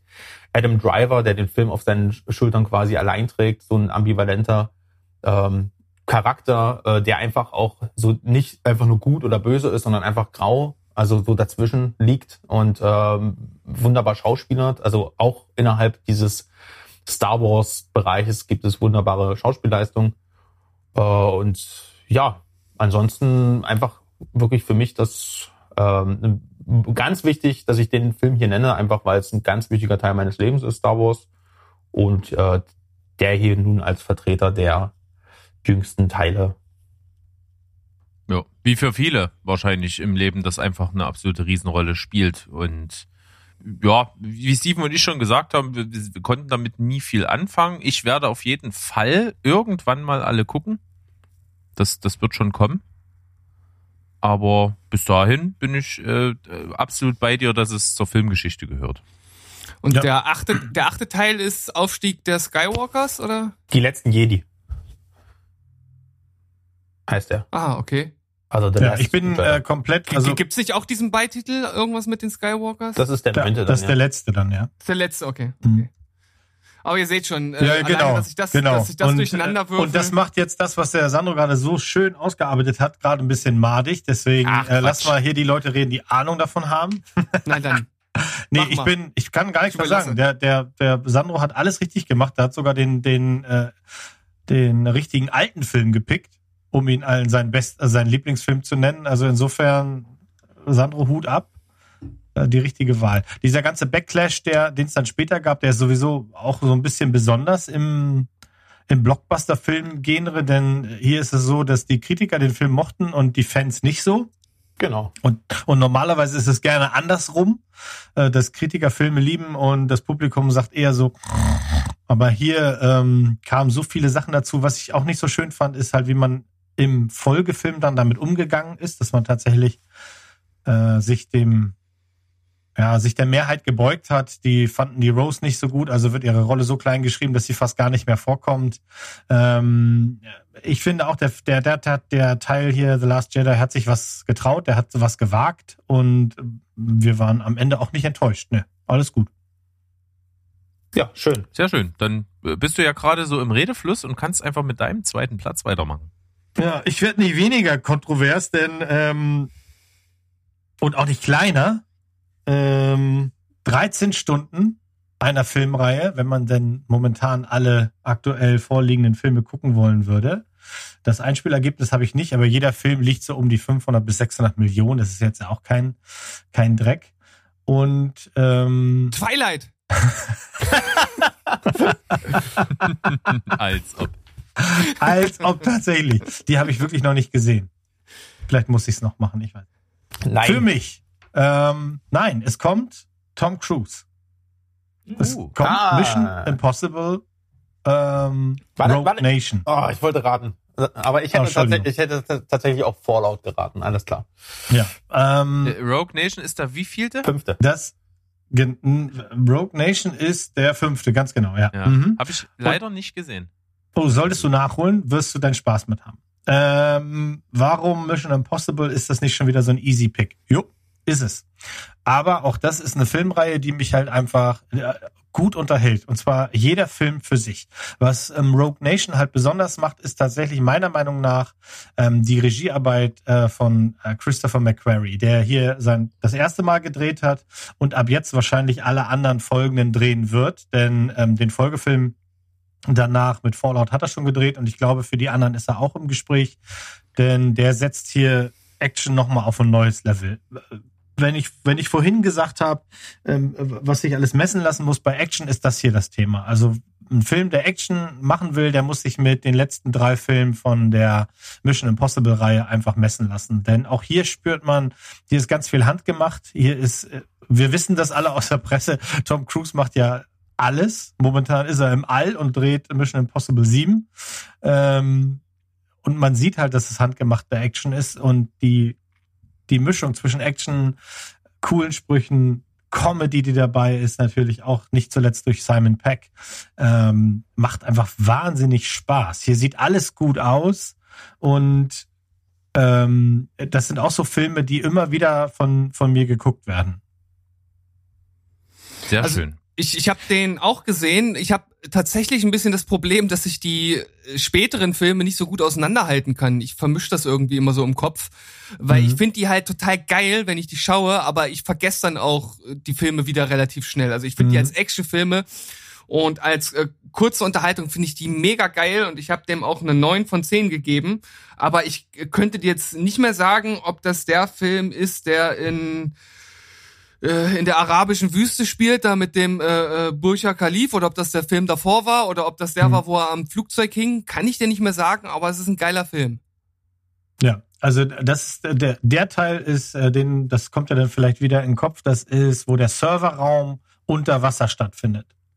Wo er Ah, versucht okay. unter Wasser diesen USB-Stick da rein zu. Es gibt ja immer so Schlüsselsachen, wie du gerade gesagt hast, das mit dem Burj Ja. Khalifa, das war in äh, Phantom-Protokoll. Ähm, und in dem hier Rogue Nation ist halt eben das große Stück, wo er versucht, da unter Wasser wahnsinnig da seine, seinen äh, USB-Stick da reinzustopfen. Ähm, noch eine funny Anekdote. Meine, meine Frau und ich sind tatsächlich, wir waren in England 2018 und wir sind exakt nach London gefahren und haben da unseren Urlaub verlängert, nur weil wir unbedingt im Londoner 4D-Kino äh, Mission Impossible Fallout sehen wollen. Hm? Und 4D, falls euch das nicht sagt, ist halt eben, wo nicht nur ihr den Film einfach in 3D seht, ganz normal, sondern 4D kommt halt im Motion noch dazu. Das heißt, die Sitzreihe, in der du sitzt, die bewegt sich. Du kriegst Stöße in den Rücken, in die Beine, die ganze Reihe geht nach vorne, nach hinten. Dazu kommt dann noch Luft, Wind, ähm, Wasser in unserem Fall und Düfte. Das heißt, wenn die sich einen Toast braten, dann, dann riechst du das. Das war so ein Heidenspaß, dass wir am Ende unserer Reise nochmal nach London gefahren sind und haben das Ganze nochmal gemacht. Also solltet ihr jemals in London sein, um, ähm, geht unbedingt ins 4D-Kino, weil das ist der absolute Hammer. Und ähm, dafür eignen sich solche Filme halt, du hast halt da zwei Stunden nur Fun. Da möchte ich mal einen Lars von Trier Film im 4D-Kino sehen. Oh. Oh ja, ja. Oh. Da, da kommt dann aus der Reihe vor dir die Axt oder so. Genau, da werdet ihr dann, ja, es stöhnt Ja, in die klar, Genitalien. äh, Super. Hier, äh, Ny- Nymphomanik, da äh, Special Sonderedition, 8,5 Stunden Fassung im 4D-Kino. Mit Geruch. Mit allen, mit allen Körpersäften direkt von aus der, egal. Nicht, nicht schlecht. So, also wenn ich richtig aufgepasst habe, äh, bin ich jetzt dran, oder? So sieht's aus. So sieht's aus. Und ich habe ja vorhin schon gesagt, mein zweiter Platz, der wurde ja von dir nun schon gepickt und irgendwie passt da eigentlich nichts anderes rein. Aber ich habe mir nochmal Gedanken gemacht und äh, finde, um es einfach noch ein bisschen diverser zu machen, dass ich hier doch einen hätte, der zumindest aus cinematischer Sicht da sehr wohl reinpassen würde. Nur für mich persönlich hat's halt nicht in die Top 3 äh, gepasst. Falls das ein Film sein sollte, der bei euch noch kommen sollte, was ich jetzt es könnte sein, aber ich glaube eher nicht, dann sagt es einfach am Anfang, dann lasse ich den dann doch weg.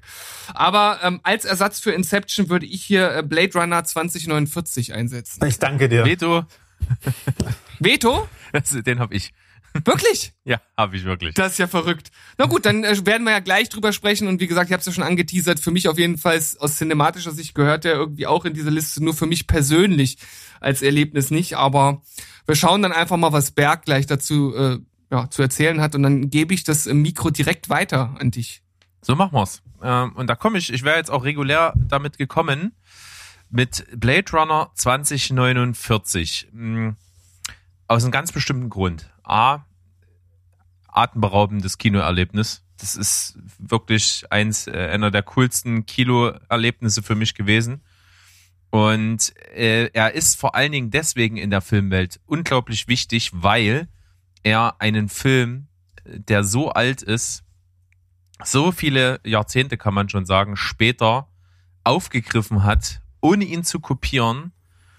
Und er hat den äh, als in, in diesem Bereich Sequel einfach super gut ergänzt, weitergeführt, weiterentwickelt. Äh, das ist, das wird, glaube ich, immer wichtiger, weil das ist nun mal gerade der Trend, dass irgendwelche älteren Stoffe aufgegriffen werden, dass es wieder Jahrzehnte später Sequels gibt.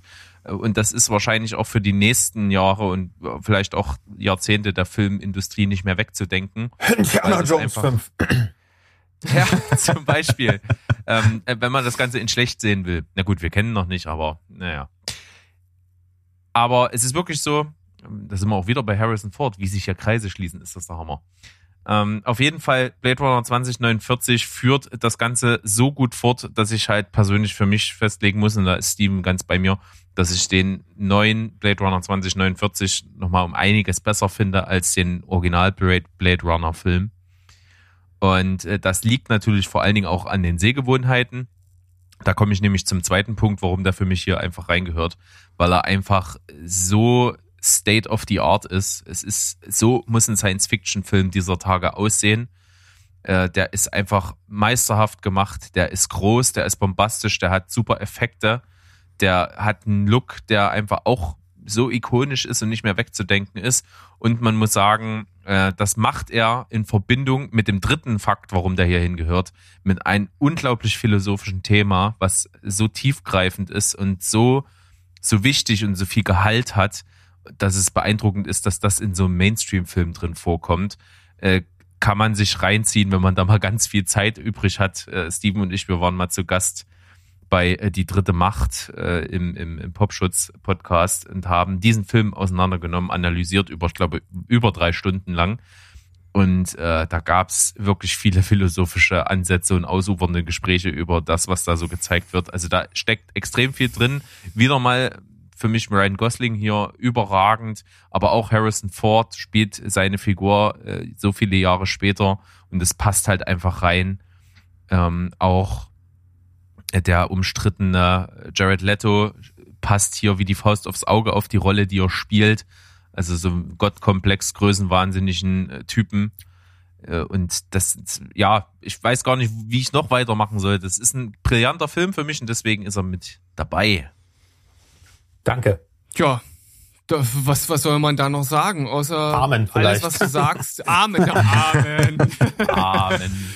Aber also ich würde höchstens beim dritten äh, Punkt nochmal einhaken, weil auch genau das für mich das ist, was den Film äh, über alle anderen Science-Fiction-Filme der letzten Jahre halt hebt. Er hat eine philosophische Tiefe bei einer unglaublich guten Konsumierbarkeit. Also das ist etwas, oder das ist eine Kombination, die unglaublich schwer irgendwie zu machen ist. Und dieser Film hat das einfach geschafft. Er stellt halt wichtige Fragen.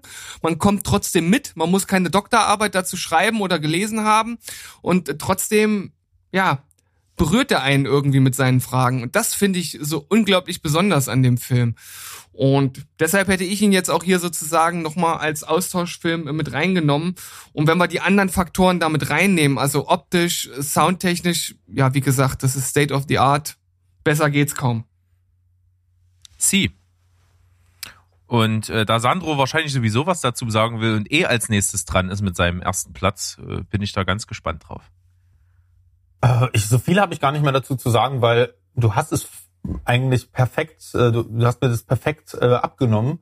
Äh, also ich, das Einzige, wo ich widersprechen muss, äh, aber das ist wirklich auch eine, das ist einfach auch so der eigene Ansatz. Äh, ich habe einfach Blade Runner, den Originalen, zeitig genug gesehen in meinem Leben, dass er für mich immer noch besser ist als, als, als Film. Aber ähm, ja, jetzt gerade, wo jeder äh, wo, wo gefühlt die ganze Welt über äh, Cyberpunk 2077 redet, vergisst man manchmal, was der Film eigentlich damals für Türen geöffnet hat. Und äh, ja, dann, das ist, glaube ich, die größte Bürde gewesen, die ein Filmemacher jemals auf sich nehmen konnte, äh, den fortzusetzen, einfach in seiner Größe und in seiner Bedeutsamkeit. Und da noch dann, äh, und dann, also für mich auch das beste Sequel aller Zeiten zu inszenieren. So muss man es einfach, äh, einfach sagen. Äh, lustigerweise historisch gesehen beides Flops zur Veröffentlichung, äh, aber im, Nachhinein, im Nachhinein trotzdem so sehr die Popkultur geprägt, dass es ja eigentlich schon fast absehbar war, dass das jetzt bei, dass der auch jetzt als Mainstream-Film ein bisschen untergegangen ist. Ähm, was ich schade finde, aber so ist nun mal unsere allgemeine Sehgewohnheit. Für die meisten war es doch ein bisschen zu, weiß ich nicht, doch ein bisschen zu philosophisch, trotz der guten Konsumierbarkeit. Ich weiß es nicht. Ähm, ja, auf jeden Fall Nolan und Villeneuve kristallisiert sich, kristallisieren sich ja auch, auch in diesem Podcast als die großen Gewinner der letzten zehn Jahre wohl heraus, wenn ich das mal schon vorwegnehmen kann. Klingt so. Ja, ja, cool. Ähm, ich muss jetzt meinen Platz eins bringen, oder? Jawohl. Ja, ähm, auch ein Film, der schon gefallen ist, aber den kann ich nun wirklich überhaupt nicht bewegen. Das ist für mich auch der äh, mit einer der besten Filme generell. Äh, und zwar ist es Drive. Welche Überraschung. Äh, ich denke, ihr werdet es geahnt haben, aber ja, ich bin, ich liebe diesen Film von, äh, von der ersten bis zur letzten Sekunde. Äh, Nicholas Winning Refn ist, ist halt so ein Typ für die leisen Töne eigentlich, aber wenn er mal äh, die Musik aufdreht, dann äh, eben so, dass die Nachbarn auch was davon haben. Äh, ja, Drive ist, lebt von, für mich von dieser Atmosphäre einfach. Der ist, für mich ist das die filmgemachte Atmosphäre äh, die Erzählweise ist so stylisch und so unkonventionell stylisch, aber dass ich, dass man einfach, äh, ja, das sind einfach Bilder, die sich so einbrennen äh, in mein Gehirn, äh, dass ich, ja, und die sind für mich auch immer noch unerreicht, trotz einer äh, äh, trotz der wunderschönen Bilder von äh, Episode 8 oder von, von 2049 ist das für mich in Drive immer noch, weil es wahrscheinlich auch reeller ist, äh, irgendwie noch nahbarer und trotzdem so unwirklich gleichzeitig. Wisst ihr, was ich meine?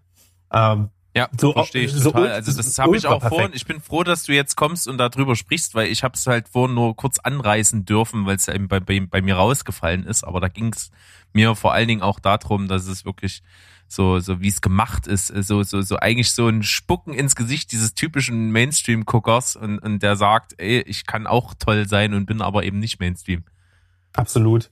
Und das halt ohne CGI-Welten, die generiert werden müssen, sondern äh, Raffin ist die, diese alte neon-farbblinde äh, Sauder, der schafft halt Bilder, äh, die, die einfach, äh, die es einfach wirklich reell so gibt, weil der halt einfach ein ganz, ganz bestimmtes Fable für Perspektive und äh, für, für Inszenierung hat.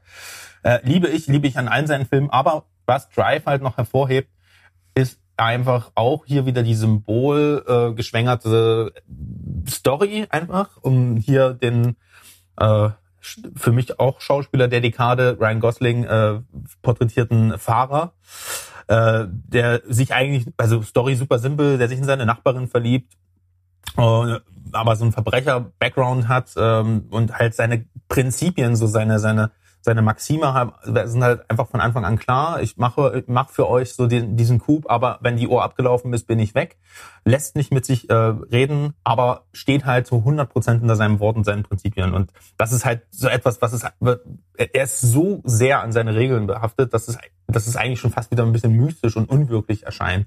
Generell ist ja eine Figur super ähm, unwirklich und mystisch inszeniert. Deswegen hat er ja auch keinen Namen. Deswegen ist er auch so äh, so stoisch und ruhig. Und man wirft ja Ryan Gosling das manchmal vor, dass er diesen Rollentypus zu sehr ausreizt. Aber das ist halt auch nur mal, ich glaube, das kann nicht jeder so gut äh, darstellen einfach. Ja, also er ist halt Dreh- und Angelpunkt. Er ist äh, hervorragend. Ähm, ruhig und trotzdem, man merkt halt, wie sein unter der Oberfläche brodelt, wie es in seinen, wie seine Augen Pupillen größer werden, wie er sich zusammenreißt, wie er aber auch in der in, in anderen Situationen so viel Liebe für die Nachbarin und für das Kind da ähm, einfach ausstrahlt, obwohl er nichts sagt, obwohl er einfach, ja, das ist halt für mich eine unglaubliche Schauspielleistung. Deswegen war es ja auch nur konsequent, ihn dann als äh, Androiden übrigens in Blade Runner zu besetzen, äh, weil das das einfach so perfekt kann.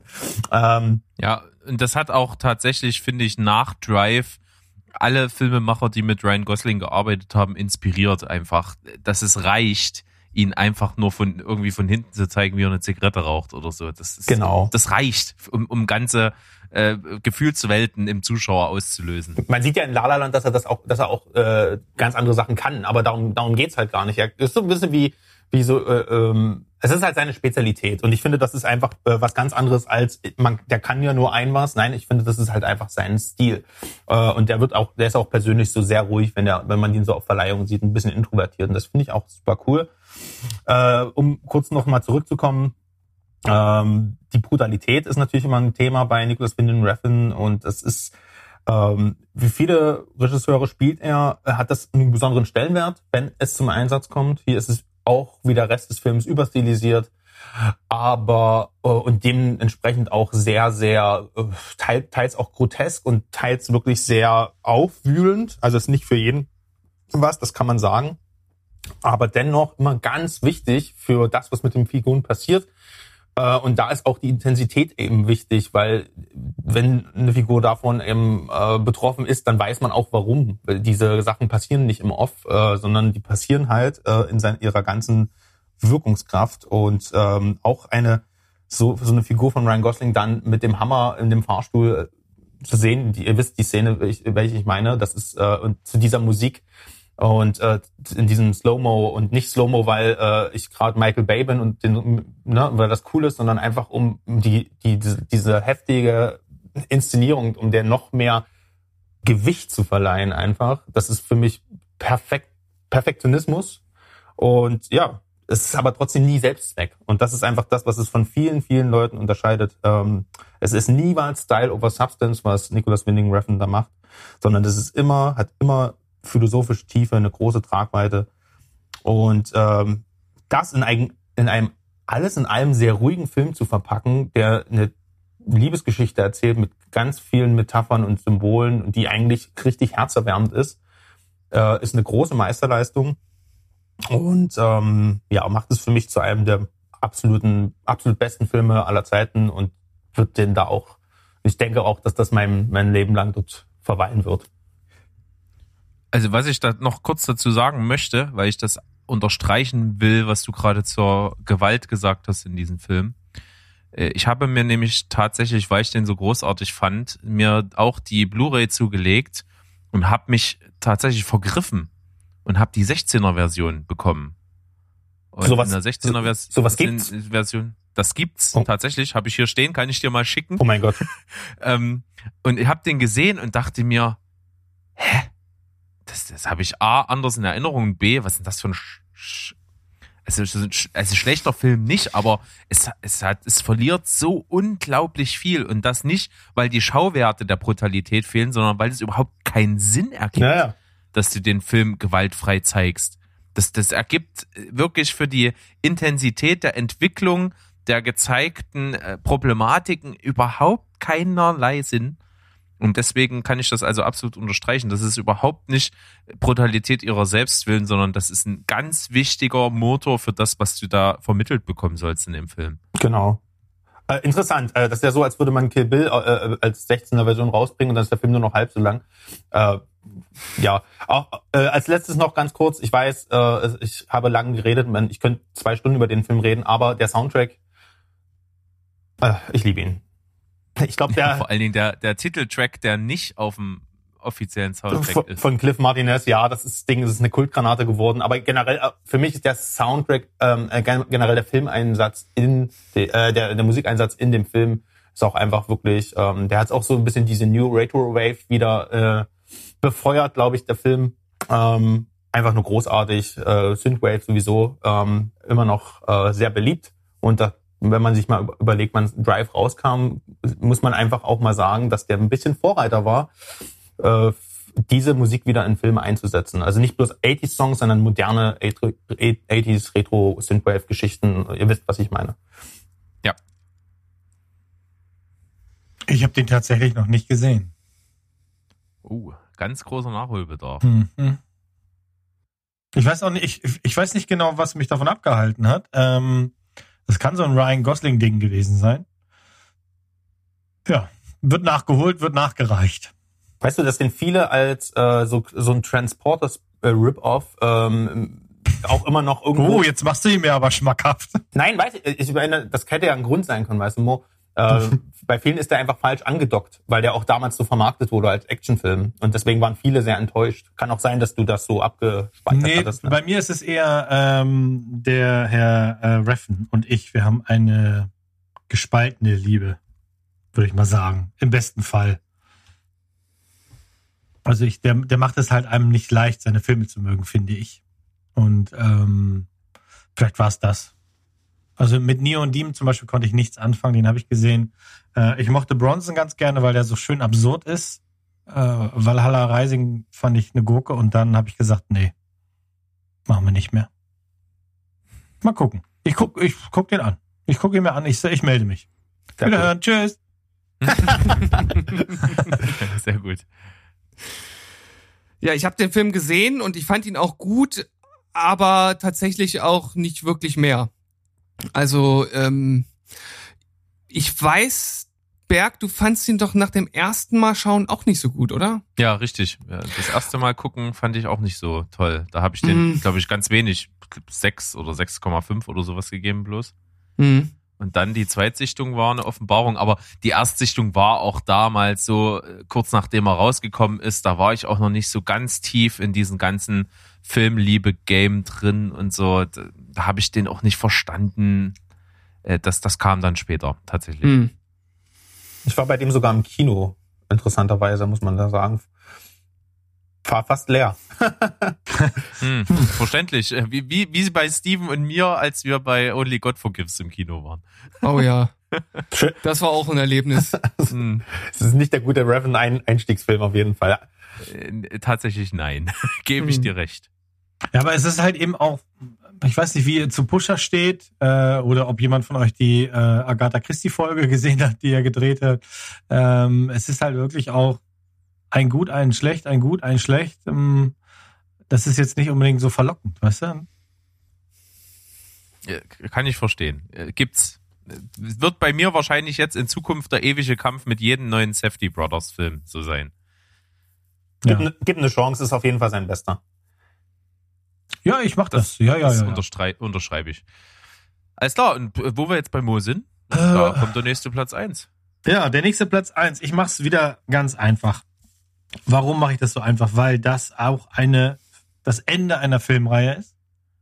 Und ähm, diese Filmreihe mich seit 2008 halt begleitet. Wir die Filme in sehr regelmäßigen Abständen immer wieder sehen und einfach wahnsinnig viel Spaß dabei haben. Ähm, es geht natürlich um die erfolgreichste Filmreihe der Kinogeschichte.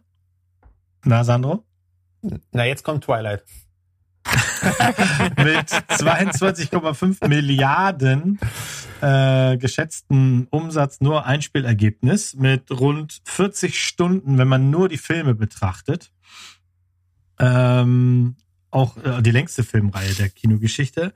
Und die Rede ist natürlich vom 2019 erschienenen Avengers Endgame, der damit für mich und wie ich vorhin rausgehört habe, auch für jemand anders hier im Podcast, das MCU eigentlich gerade beendet. Ähm, für mich einfach ein Wahnsinnsfilm. Äh, der, der Film hat alles für mich richtig gemacht. Der wird den Charakteren gerecht. Der hat die ideale Balance zwischen Action und Emotion. Ähm, es ist genau das, was ich erwartet habe nach all den Jahren. Ähm, alle Fans werden bedient. Ihr seht hier ständig Anekdoten, eben gerade auch dieser Flashback zu, zu, zu älteren Filmen aus der Reihe. Das Build-up äh, während des ganzen Films muss halt zu diesem epochalen Ende führen. Ja, und wer kann irgendwas gegen Fat Thor sagen? Also ich glaube, das geht gar nicht. Ähm, ich habe den Film.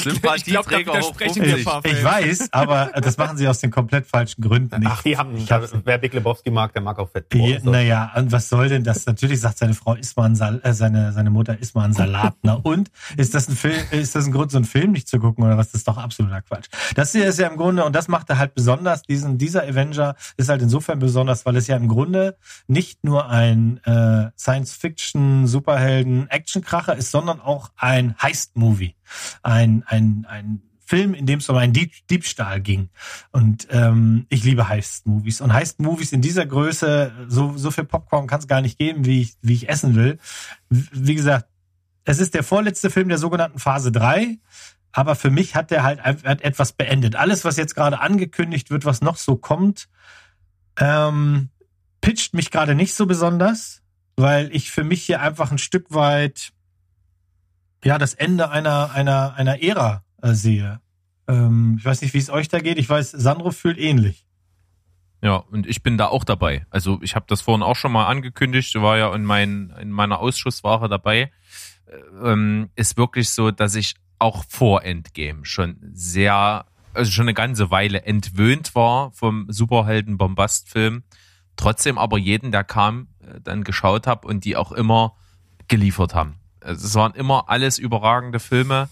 Die waren auch immer State of the Art du wusstest immer, wo, wo stehen wir gerade technisch, was im Film so tricktechnisch, effektmäßig, bombastisch möglich ist. Da konntest du dir immer die Avengers-Filme anschauen.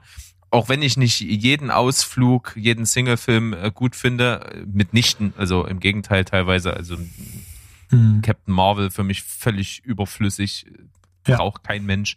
Ähm, aber die Filme, wo alle dann zusammenkommen, die, also die Avengers-Filme, die fand ich alle überragend und da ist Endgame einfach der perfekte Abschluss.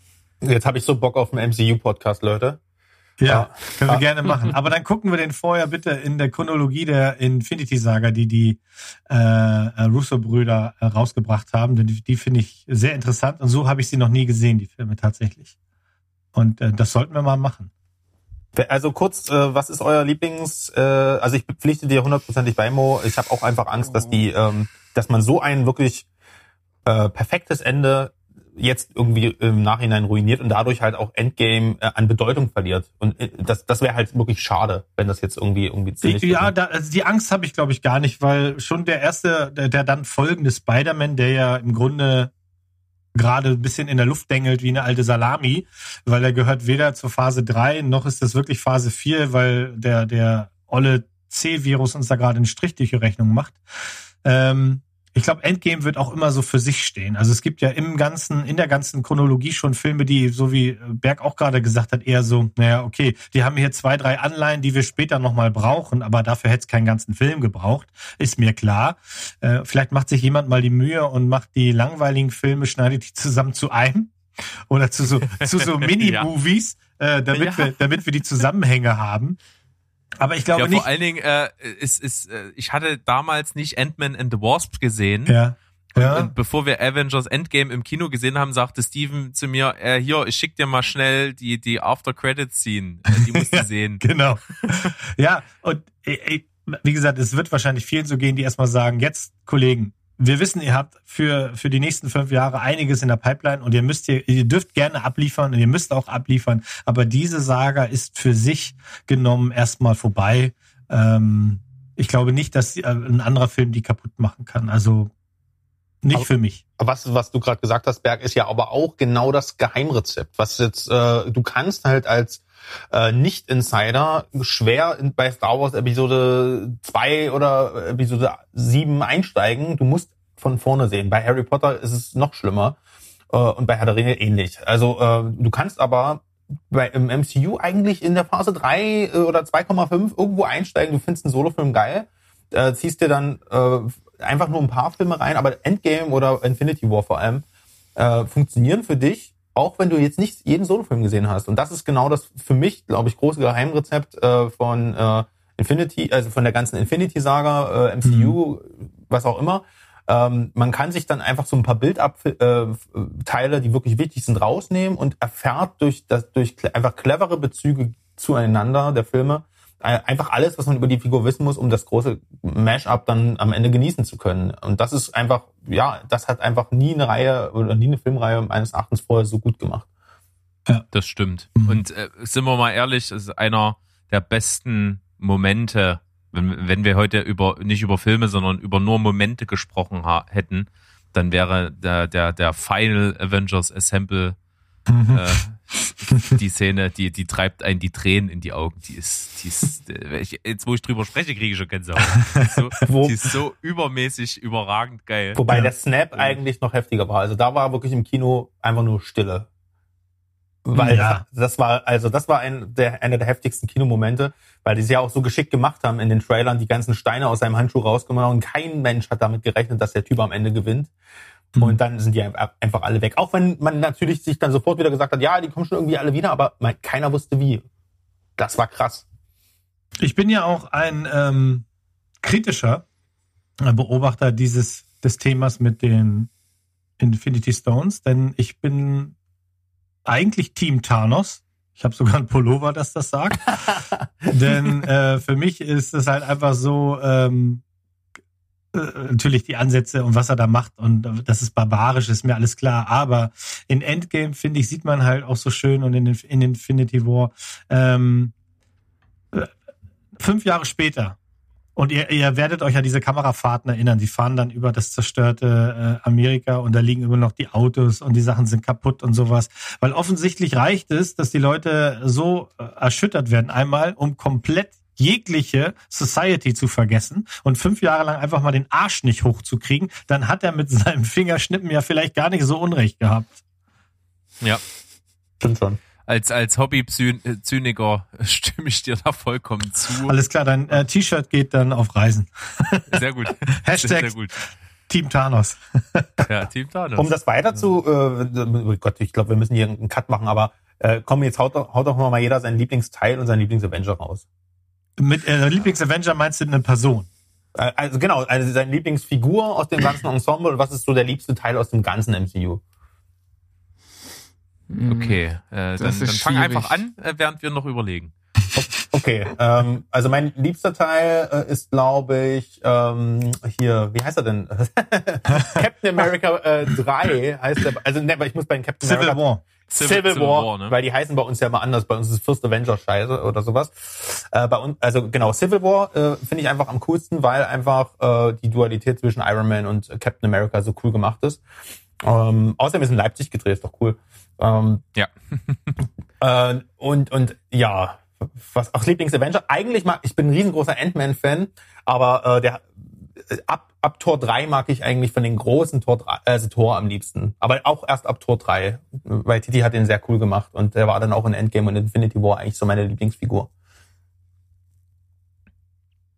Ja. Dann Mo. Ja, ja, das ist bei mir auch so. Also äh, Thor ist bei mir tatsächlich der, äh, den ich über die Filme am äh, am meisten schätzen gelernt habe, weil aber auch das das Cast ist, ist einfach großartig. Ähm, ich finde, dass äh, Chris Hemsworth diesen diesen Typen personifiziert. Das ist einfach großartig, wie er das macht. Und Tor 3 ist auf jeden Fall eine Riesenhilfe dabei, denn Tor 1 und 2, gerade Tor 1 ist natürlich eher so ein Schauspielstück, ein bisschen Theater dabei, ein bisschen Shakespeare, Zip und Zap. Und Tor 3 äh, haut dir das Ding einfach mitten rein ins Gesicht. Ich finde auch tatsächlich von allen Filmen ähm, schaue ich, ja, ich schaue Endgame am liebsten, weil ich mag Fat Thor. Ich mag, wie er damit umgeht. Ich mag, wie zerstört er ist. Und ich mag halt wirklich das große, ganze Zip und Zap. Ich hätte ein paar Szenen rausgemacht und es ist mir nachher auch zu cheesy mit dem Tod des einen da. Wir spoilern ja nicht. Ähm, aber irgendwie, der landet ständig wieder im Player. Und das Ding au- auf dem großen Bildschirm mit einer anständigen Anlage, da kommen die Nachbarn und klopfen, was ist hier los? Und gucken mit. ja, die gucken drauf, die stehen vorm Fenster und gucken mit. So sieht's aus. Dann, Steven, ich bin gespannt. Ja, ich, ich muss jetzt ein bisschen langweilig sein und einfach direkt äh, mit Sandro übereinstimmen. Also für mich ist auch äh, Civil War äh, irgendwie der coolste Film und man muss natürlich äh, sagen, wenn man dann in einem äh, US-Hollywood Marvel Avengers Film den Satz hört, ja, und das Debakel von Leipzig, dann, dann ist dann, dann, dann ist man irgendwie schon stolz. Ja. Äh, Wir sind Weltstadt. Ja. das, das kann man irgendwie nicht, nicht verneinen, aber ähm, du hast ja schon die richtigen Gründe gesagt. Und vor allem äh, kommt bei mir noch dazu, dass ich damals so meine, also die, diese richtige Comic-Leidenschaft, äh, die bei mir entstanden ist, tatsächlich durch die allererste Civil War-Reihe auch mit entstanden ist und ich deshalb so ein richtig nostalgisches äh, Throwback dann halt hatte und das halt super cool fand. Auch wenn die das natürlich anders aufgebaut haben und hier in einem anderen Kontext reingebaut haben, aber dieser Grundkonflikt, der, der ist ja auch da und das fand ich geil. Habe ich auch im Schrank, ja. Und- Sehr cool, das Ding. Ja, liebster Avenger muss ich jetzt ganz überraschend oder wahrscheinlich eher nicht überraschend natürlich mit Hawkeye gehen, ist doch ganz klar. Hui. Tatsächlich. Nein, war ein Spaß, war ein Spaß. Natürlich nicht. Du, ich sau hätte das, lang, also sau, in den, in den, sau langweilig der Typ. ja, aber in den Comics macht er eine gute Figur. ja, in den Comics, wir reden ja über Jetzt die er ja. Quicksilver. Ne. Nein, also ich, ich finde tatsächlich Iron Man am coolsten. Es ist halt auch genau wie Chris Hemsworth ist auch hier Ja. Robert Downey Jr. der personifizierte Iron Man und er macht natürlich dieses äh, völler, völlig überkandidelte, aber auch lockere mit den äh, Sprüchen. Das macht er halt klasse und er ist für mich Iron Man und das macht er geil. Ja. Dann äh, bin ich tatsächlich bei euch mit Civil War. Äh, ist auch mein Liebster, wo, wo der erste Avengers äh, zwar schon wahnsinnig gut war und für sich Maßstäbe gesetzt hat, war der zweite Avengers Age of Ultron einfach nur more of the same. Der Mhm. hat dem Ganzen nichts hinzugefügt. Äh, fand ich äh, einfach nur, dass er bombastischer war. Und Vision. Äh, Und äh, dafür aber dann ab dem äh, Civil War Teil hat das für mich eine, eine Tiefe bekommen, die kaum ein anderer Superheldenfilm mal gemacht hat.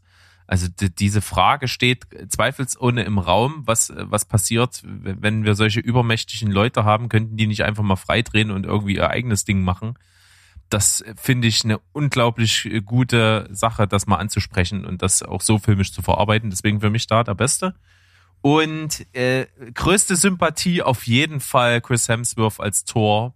Absolut brillant. Aber meine Lieblingsfigur ist, weil sie mich völlig überrascht hat, hätte ich nie gedacht, ist äh, Captain America. Weil ich fand, vor der filmischen Umsetzung fand ich eine der dümmsten Figuren, die, die ich mir im Leben vorstellen kann, Captain America. Und schon sein erster Solo-Film hat mir den so krass näher gebracht und auch vor allen Dingen im Verlauf und auch seine Rolle in Civil War und auch prinzipiell seine große, sein, sein, seine Wichtigkeit für das ganze Universum äh, hat äh, Chris Evans mit so einem Charisma äh, auf die Leinwand gezaubert, dass ich das halt voll abkaufe und deswegen ist für mich da Captain America schon die beste Figur. Gute Wahl. Ja, cool. Als der Civil War damals rausgekommen ist, weiß ich noch genau, da gab es bei einem äh, ähm, Comic-Versand extra T-Shirts, für welche Seite entscheidest du dich. Und da gab es dann halt T-Shirts, die quasi das Emblem von Iron Man hatten und das Emblem von Captain America. Und äh, Paula und ich haben uns T-Shirts gekauft und wir konnten uns äh, auch nicht einig werden. Sie war Team America und ich Team, nee, umgedreht, sie war Team Iron Man und ich Captain America. So saßen wir also mit unseren T-Shirts im Kino und ungelogen 20, 30 andere Leute auch. Das war so schön. Wir sind da reingekommen und haben das gesehen, dass noch mehr Idioten sich extra für diesen Film nur so ein T-Shirt geholt haben. Fand ich riesengroß. Also. Das ist geil. Und wie ja. geil, Ja, dass ist dieser, wie geil, dass dieser Film auch gemacht hat. Ich Ja. wüsste nach wie vor nicht, für welche Seite ich mich entscheide, weil beide Gründe so, Nee. so äh, äh, Mhm. wirklich auch so. Äh, man hat, das ist ja das Geile. Man hat nicht diesen MCU-Bösewicht, der vollkommen egal ist, der bekämpft wird, sondern man, man, jeder hat nachvollziehbare Gründe in diesem Universum natürlich. Und ich könnte mich, weiß ich nicht, könnte mich einfach nicht entscheiden. Jeder ist irgendwie dumm und fatalistisch in seiner Einstellung, aber irgendwie auch hat er auch recht und ach, geil gemacht auf jeden Fall. Ja. Also jetzt haben wir mit diesem kleinen Exkurs schon wahnsinnig gut schon mal gezeigt, dass das ein äh, recht unumstrittener Platz eins ist. Äh, wie, wie eigentlich die anderen auch, aber hier äh, schwingt schon viel mit. Da, da ist bei uns allen irgendwie ein gewisser Redebedarf da. Das finde ich gut. Und deswegen bin ich jetzt trotzdem gespannt, was bei Steven kommt. Ja, vielleicht bringe ich ja jetzt ein bisschen Gesprächsstoff hier in die Runde oder ein bisschen Diskussionsstoff. Denn wenn ich jetzt noch mal so ein kleines äh, Recap mache von den Sachen, die ich bis jetzt genannt habe, es waren ja jetzt sozusagen schon drei Filme, die ich genannt habe mit dem mit der Doppelbelegung auf Platz zwei. Und ich gebe einfach noch mal die IMDb-Bewertung zu den Filmen rein. Also Inception, ich, bei uns allen unumstritten und auch äh, bei den Leuten geliebt mit einer 8,8 von 10. Äh, dann äh, gefolgt äh, Your Name 8,4 von 10, Blade Runner 8,0 und mein persönlicher Platz 1 hat nur in Anführungszeichen eine 7,7. Und das Interessante ist jetzt aber, das sind ja die Bewertungen der User und bei den Kritikern hat der Film richtig fett abgesahnt. Ähm, Metacritic mal hier äh, aufgerufen, äh, 96 von 100. Das ist äh, eine ziemlich äh, krasse Punktzahl, würde ich äh, vermuten. Und Berg weiß, dass ich den Film liebe. Und äh, Berg liebt natürlich auch die Hauptdarstellerin. Es ist einfach seine liebste Hauptdarstellerin aller Zeiten. Und äh, somit weiß er auch schon, von welchem Film ich rede. Scarlett Johansson. Natürlich Gra Was? Scarlett Johansson? Heißt der Film Genau. so? Nein, das war natürlich völlig ironisch gemeint mit Lieblingsdarstellerin. Ich rede von Gravity. Sehr schön. Ja, Sandra Ähm, Bullock dann an der Stelle. Ich, äh, ich bin raus, Leute. Wir, wir Ja. Gravity Falls, meinst du, die Zeichentrickserie, ne? Nein. Diese war auch groß. Die ist Äh, auch aber, groß, aber ja. ich meine ich mein Nee, natürlich klar. den, äh, das für mich Science-Fiction-Meisterwerk Ja, von stimmt. Hatte ich Alfonso gar nicht mehr auf der. Kette, ja. ja. Habe den Film im Kino gesehen und das ist ein Film, der ist fürs Kino gemacht, denn der drückt dich absolut in den Sessel und alleine die, die Plansequenz zum Start des Films ist ein Meisterwerk für sich und Story Ich erinnere an die, an die Schlussszene. ja, die ist natürlich Ja. auch großartig wie Ja. alles andere in dem Film und ähm, ist auf jeden Fall, wenn ich dich nochmal kurz unterbrechen darf, im Film, äh, Ja. das ist äh, echt witzig, wie, wie oft der bei uns tatsächlich im Podcast vorkommt und vorgekommen ist, weil gerade auch, äh, was wir angesprochen haben, die Folge, die zehn liebsten oder besten Szenen in einem Film ist z- doppelt vertreten gewesen. Du mit der Auftaktszene, ich mit der Endszene von Gravity. Das, das sagt halt schon viel. Ja. Und ja, also mir, mir gefällt an dem Film im Grunde genommen alles, selbst äh, Sandra Bullock, die ich jetzt sonst auch nicht großartig finde. Äh, man kann jetzt natürlich sagen, sie ist jetzt hier nicht einzigartig und sie ist mit Sicherheit austauschbar, ähm, aber sie macht ihre Sache hier richtig, richtig gut und sie hat ja auch ja, im Großteil des Films ist ja ähm, alleine zu sehen, wie sie dort im Weltall ums Überleben kämpft. Und einfach dieser dieser Impact der Action-Szenen, der ist so unglaublich krass und vor allem halt ja auch in einer gewissen Art und Weise realistisch dargestellt, weil im Weltall gibt's ja nun auch äh, kein ähm, kein Sound, also eigentlich nichts zu hören. Und das macht der Film ja wunderbar, indem er das halt aufgreift und mit der entsprechenden Musik unterlegt. Und das ist packend und selbst beim zweiten Mal schauen zu Hause auf einem relativ kleinen Fernseher mit einer nicht sonderlich guten Soundanlage hat der Film mich wieder völlig Welche weggeblasen. Soundanlage? Welche Soundanlage? Das ist, das ist eine gute Frage, eine berechtigte Frage. Ähm, Und Deswegen geht der Steven so ja. gerne ins Kino. Ja? Ist doch auch gut. Auch nicht. Für, für so einen Film tatsächlich sehr gerne. Also weil das, das kann eigentlich keine Home-Kino-Anlage äh, äquivalent rüberbringen, glaube ich nicht. Und Vielleicht, aber äh, vielleicht auch nicht. Äh, aber Nur in auf sehr jeden hohen Fall, Preisbereichen wahrscheinlich. Ja, in sehr, sehr hohen Preisbereichen. Aber für mich ist das, ist das halt einfach ein absolut überragender Film. Es ist irgendwie, es ist ein Erlebnis. Also das ist halt, ja, ich, ich liebe den Film und deshalb für mich gehört er hier auf Platz eins. Ich weiß nicht, ob das jetzt so umstritten ist, wie ich es angekündigt habe, aber ihr könnt ja mal eure, eure Gedanken dazu in den Raum werfen. Mo. Ja, ich, ich, ich stehe auf Gravity. Also das ist mir gerade alles wieder im Kopf gekommen. Alles, was du gerade gesagt hast, ich habe den ewig nicht mehr gesehen. Ähm, das wird nachgeholt. Also ich fand den damals auch groß. Ich fand ähm, so ein paar Sachen äh, fand ich jetzt auch nicht so so. Also die haben mich nicht so umgehauen. Äh, die schauspielerische Leistung von Sandra Bullock sei jetzt mal dahingestellt. Ich finde, was sie macht in der Regel bei eigentlich allen Filmen ist, sie liefert ab. Kann man sie ersetzen immer? In der Regel ja. Muss man? Nö. Also ich bin jetzt kein, kein Fan, aber ich bin auch kein Feind. Aber ich, ich erinnere mich gerade ganz gut daran, diese Szene, wo die Splitter sind das ja von einem Meteorit, nee, von einem, helft mir auf die Sprünge, von einem Satelliten, Ja. ähm, als die Genau, einschlagen. der, gestro- der getroffen wurde, ja, glaube ich. Von, als, von, als die einschlagen, boah, das war der Hammer. Das im Kino zu sehen, ähm, in drei Diddle mit dem Brille auf, Hammer, Hammer. Ja, ich muss den noch mal gucken. Ich, ich weiß gar nicht, ob ich den in einer adäquaten Fassung besitze. Ähm, Ja, während du überlegst, kann ja mal Sandro seine Gedanken preisgeben. Ja, also für mich auch, ähm, wie du das schon gesagt hast, Steven, einfach ein Kinoerlebnis. Als ich den damals gesehen habe, war mir wirklich, also man war nah, nahe des Schwindels.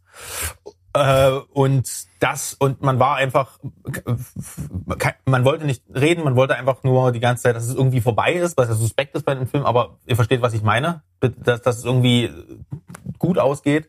Es war sehr, sehr ähm, äh, nervenzerfetzend und äh, sehr, sehr spannend. Äh, also das ist ähnlich wie 1917 äh, äh, in diesem Jahr für mich als Kinoerlebnis funktioniert hat und mich da reingesogen hat, war das auch bei Gravity der Fall. Äh, muss allerdings sagen, dass das wirklich nur bei der Erstsichtung so war. Dann hätte ich ihn auf jeden Fall auch auf meine Topliste des Jahres damals ge gebracht ähm, und auch zu Recht au ähm, ausgezeichnet. Ich weiß nicht, ob er auch bester Film war, weil das, ich glaube ja, aber das hat er für mich gar nicht verdient. Aber die Regieleistung mit der ganzen Technik, Innovation dahinter, das war schon trotzdem äh, bemerkenswert. Ähm, der gute Cuaron hat ja auch Children of Men gemacht. Da hat er ja schon einfach gezeigt, was mit einer Kamera alles möglich ist. Und äh, das hat er hier nochmal auf die Spitze getrieben. Allerdings, wie gesagt, der ist auch hier zu Hause und da habe ich nur einmal geschaut. Ähm, da verliert er einfach ganz viel von seiner Wirkung. Äh, wirklich ein Kinofilm, wie er im Buche steht. Ja, und bei mir ist, also wenn ich schon einen Film so gut finde, trotz dessen, dass Sandra Bullock mitspielt, dann hat er was für sich. Und wenn ich sogar noch eine Szene daraus als eine der besten Szenen für mich äh, mit so einer Leidenschaft, wie ich das in der Folge getan habe, nacherzählen kann, dann ist er hier absolut berechtigt. ganz witzig. Ja, jetzt sind wir Ganz witzig, Ja? Entschuldige, ganz witzig finde ich, ich bin hier gerade auf äh, der Seite mit dem großen W, wo man ja nachschlagen kann. Das passt zu dem, was wir vorher hatten. Unser Rumsbums Hollywood Blockbuster versus Gravity, da hat auch ein ähm, Journalist geschrieben, was äh, Cuaron mit Gravity geschaffen hat, ist Kino für das 21. Jahrhundert, während sich der Rest Hollywoods in infantile Jungsfantasie suhlt und uns immer und immer wieder die Vernichtung amerikanischer Großstädte als ultimativen Blockbuster-Showdown verkaufen möchte, Marvel, äh, zeigt der Mexikaner, was man mit den Werkzeugen moderner digitaler Effekte wirklich anstellen kann, wenn man sie zu nutzen weiß. Äh, das trifft ziemlich genau, weil ich erinnere mich daran, dass der ja nicht nur also dass er diese ganzen Effekte, auch wie sie da, mh, diese ganze Drehung permanent, dass sie ja auch ähm, in echt gemacht wurde. Also wieder ein Effekt, der, der nicht im CGI entstanden ist. Ähm, und ich glaube, solche Filme äh, tun uns immer wieder mal ähm, ganz gut. Ne? Also ich, ich erinnere mich auch, dass bei euch Filme, wo die Action handgemacht ist, immer besser abschneiden als Filme, wo man offensichtlich sieht, das ist jetzt ähm, CGI. Ja. John Wick. ja. Ah. So, jetzt schon Wick. Puh. Mhm. Puh. Das lassen wir. Das lassen wir. Aber der, äh, äh, Der hat man ja John auch Wick mal als, als. Hat man ja auch mal als, als Thema, ist schon eine ganze Weile her, da ging es auch um die Stunts in John Wick und da äh, gibt es äh, hervorragende Videos auf YouTube zu, äh, wo äh, ja, richtige Stuntmen sozusagen die Szenen analysieren und die sind tatsächlich äh, äußerst äh, hervorragend. Also nicht nur die Videos, sondern die Stunt-Szenen an sich sind wirklich aller, allerhöchste äh, Stuntkunst, was da bei John Wick gemacht wird. Also von daher, äh, wenn man das aus dieser Sicht bewertet, ist er auf jeden Fall äh, auch Oh Gott, hört auf. Top. Oh Gott, hört auf. Okay, ist ja gut. Noch ist so ja eine gut. drei, Dann noch so äh, mache ich einfach jetzt hier, Drei-Stunden-Folge. äh, dann mache ich einfach weiter und mache meinen Platz Nummer eins. Und äh, der wird sozusagen de, den Gedanken besiegeln, dass Sandro, als er begonnen hatte, über alles so zu sprechen, alle Filme, die ich auf meiner Liste habe, genannt hatte. Und so auch dieser, der bei mir Platz eins geworden ist, das ist sehr, sehr persönlich gefärbt. Und zwar ist das bei mir Midsommar. Ah, ich wusste es.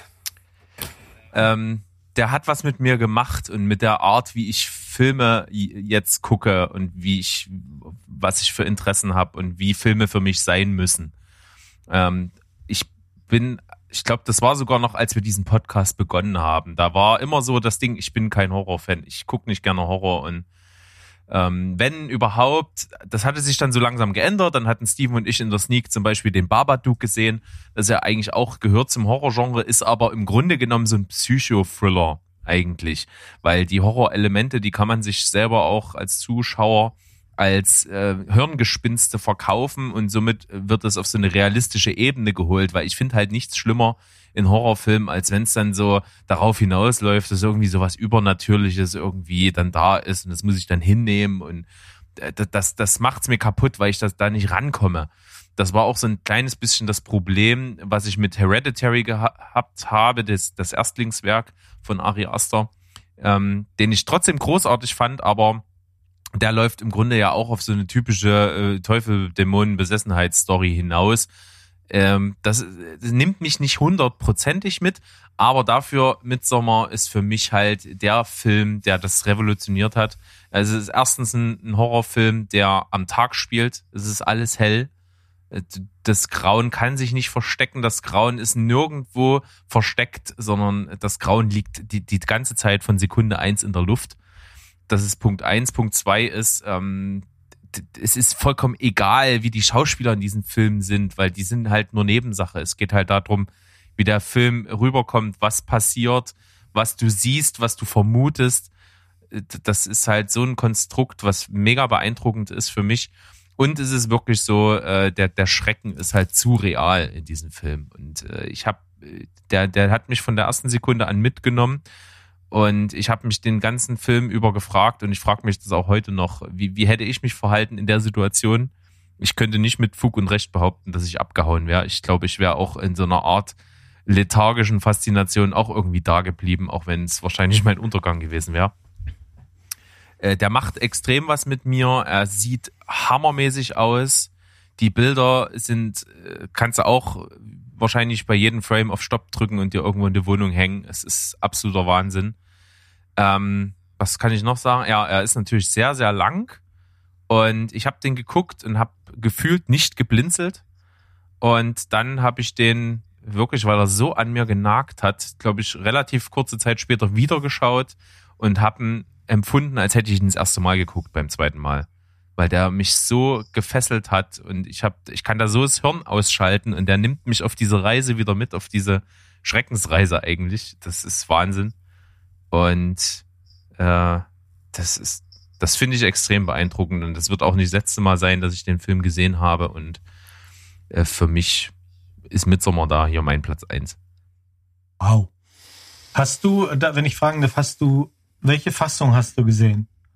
Noch nicht den Director's. Okay, ja, okay, weil das, der setzt dem ja nochmal einen drauf. Der geht ja dann, äh, der ist neun Minuten unter den drei Stunden. Äh, irgendwie sowas, ne? Oder? Ja, genau. Der ist irgendwie 20, 20, knapp 20 Minuten länger. Mhm.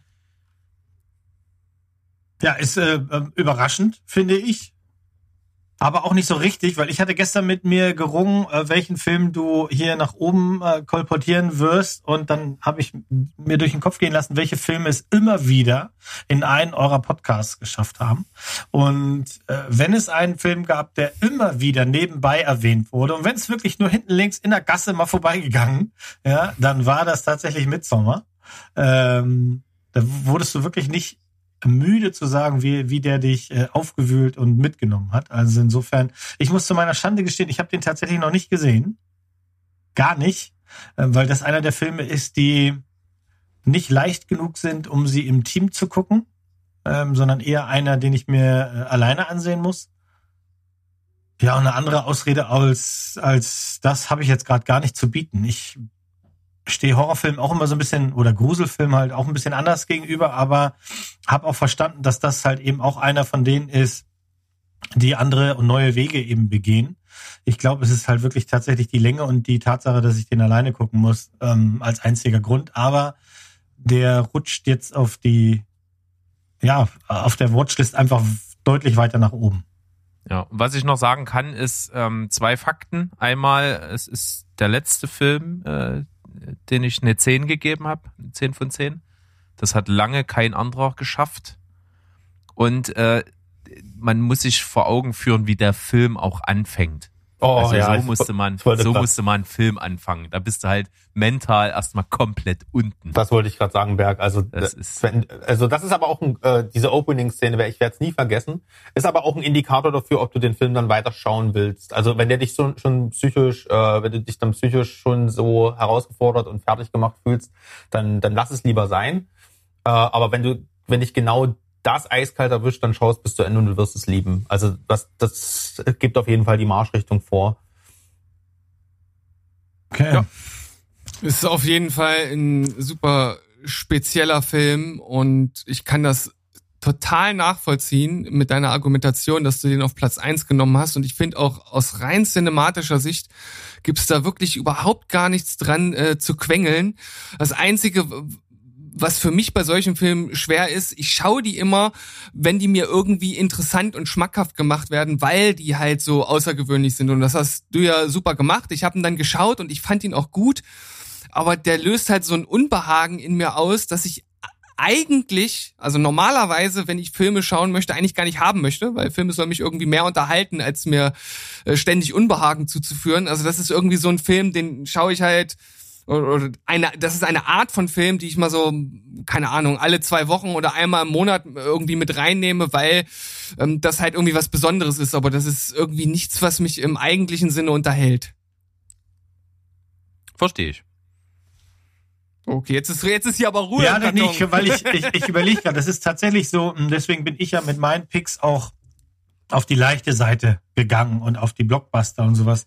Denn gerade wenn, wenn du, du hast es gerade gesagt, das Verstören, wenn ein Film einen verstört oder sowas, ich weiß, dass viele Filme, die auch in den letzten Jahren immer sehr weit oben waren, äh, auf, auf Bestenlisten und sowas, haben tatsächlich genau das gemacht. Und das ist auch so ein Ding, was in den letzten zehn Jahren, glaube ich, richtig hochgekommen ist, dass sie mehr verstören, als dich auf eine Reise mitnehmen. Äh, oder wenn sie dich eben an der Hand nehmen und mitnehmen, dann lassen sie dich ziemlich, äh, ziemlich ratlos oftmals zurück. Und ich glaube auch, dass der Film in diese Richtung grätscht. Aber er gilt halt auch als einer der besten, wenn nicht der beste Horrorfilm 2019 ist er ja, glaube ich, rausgekommen. Ja, Ähm, genau. Und vielleicht muss ich mich da meiner Angst einfach mal stellen. Was ich ja sagen kann, das, das hast du nämlich gerade ganz gut auseinanderklamüsert. Mm, äh, Diese Psych, dieses Verstörende, ähm, das, das empfinde ich selber bei dem Film gar nicht. Das Mhm. ist zum Beispiel was, was mir Antichrist gegeben hat, dass ich da einfach zwischen dem Film, ich habe den Film pausiert. Ich, ich konnte den nicht weitergucken, weil der hat mich so fertig gemacht. Ach komm. Und bei Midsommar habe ich, hab ich so eine Distanz irgendwie und bin trotzdem total drin.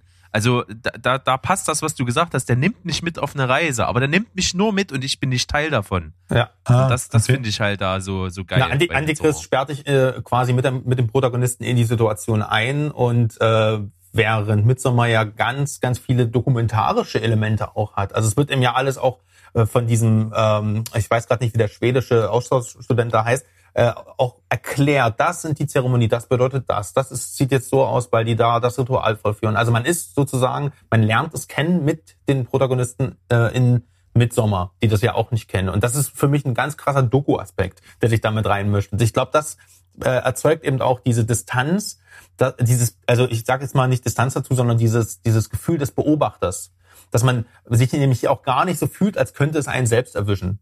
Na, selbst während da eine Szene, äh, ein Ritual passiert, was sehr, sehr heftig ist, äh, Berg, du weißt, was ich meine, ähm, de Ja. denkt man immer noch so, ach na, okay, das ist dann halt so und äh, ich bin ja nur Besucher ähm, und ich bin da gar nicht angesprochen. Und das ist das äh, Faszinierende eigentlich, was der Film schafft, diese, diese Neugierde aufrechtzuerhalten, selbst wenn es eigentlich so unangenehm wird.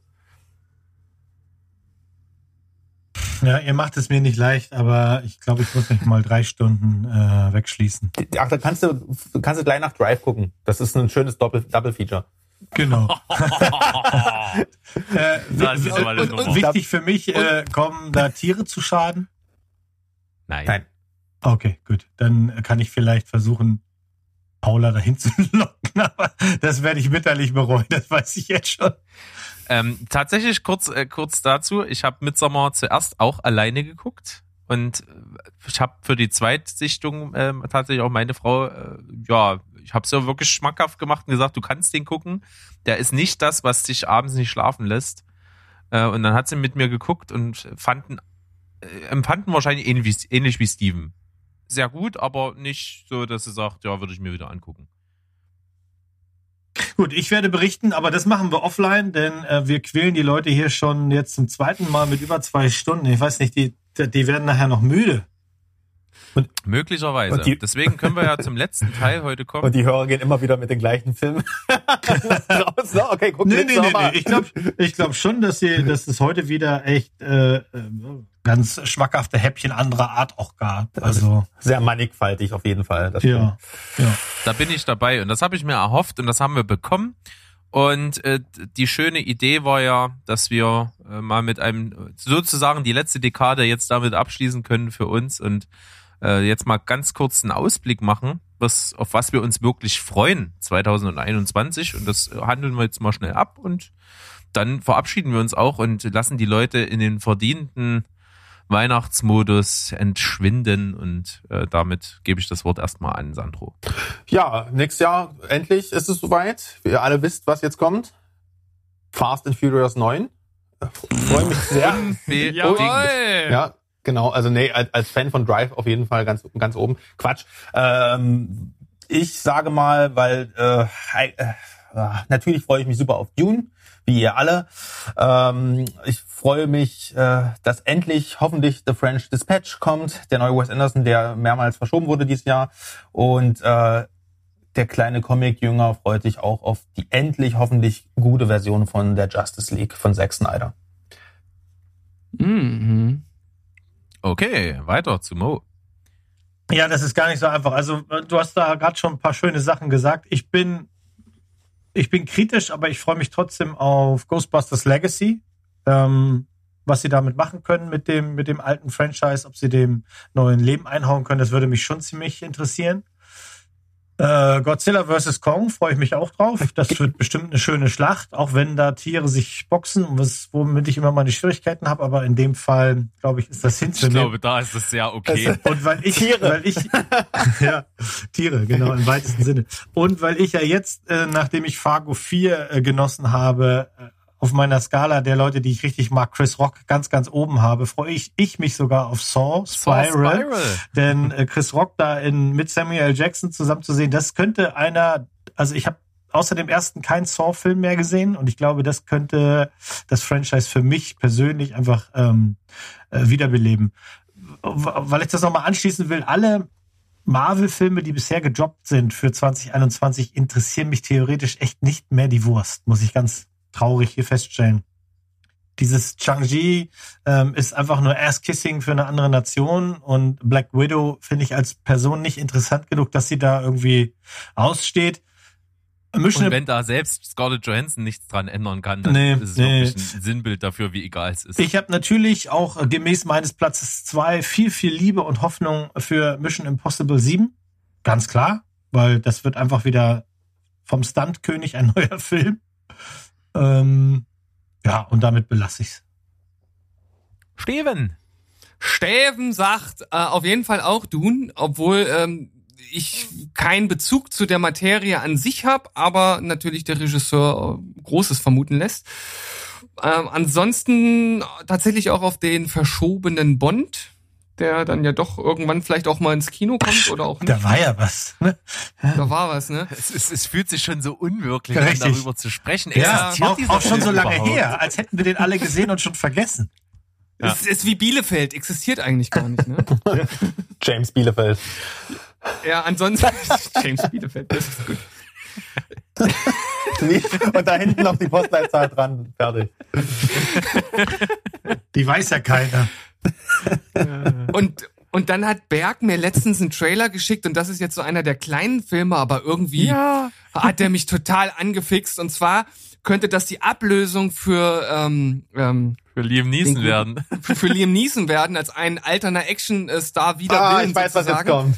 Komm, Ed. Und zwar äh, äh, Bob Odenkirk als äh, ja, Nobody. Genau. als Nobody, so heißt der Film, und der da auch irgendwie so eine, was ist ja auch so eine Art Berufskiller oder irgendwas, oder der, einer, der irgendwie immer alles sauber macht und dann da auch Probleme kriegt und irgendwie zum zum Stehaufmännchen wird, der alle äh, niedermacht. Äh, das sieht äh, unglaublich spaßig aus und ich sag dir, wenn das Ding erfolgreich wird, dann wird da auch ein Franchise draus. Das prophezei ich euch. Wo Bob Odenkirk draufsteht, ähm, ist meine Liebe jetzt schon drin. Jawohl. Ja, auf jeden Fall. Und äh, noch eine Serie, und das ist gar nicht mehr so lang hin, die kommt schon Anfang Januar, und zwar die dritte Staffel von Cobra Kai. Da bin ich sowas von heiß wie Frittenfett drauf, äh, weil äh, mich die be beiden ersten Staffeln einfach super mitgenommen haben und ich die Serie mega geil finde. Ja, über Serien haben wir ja gar nicht geredet.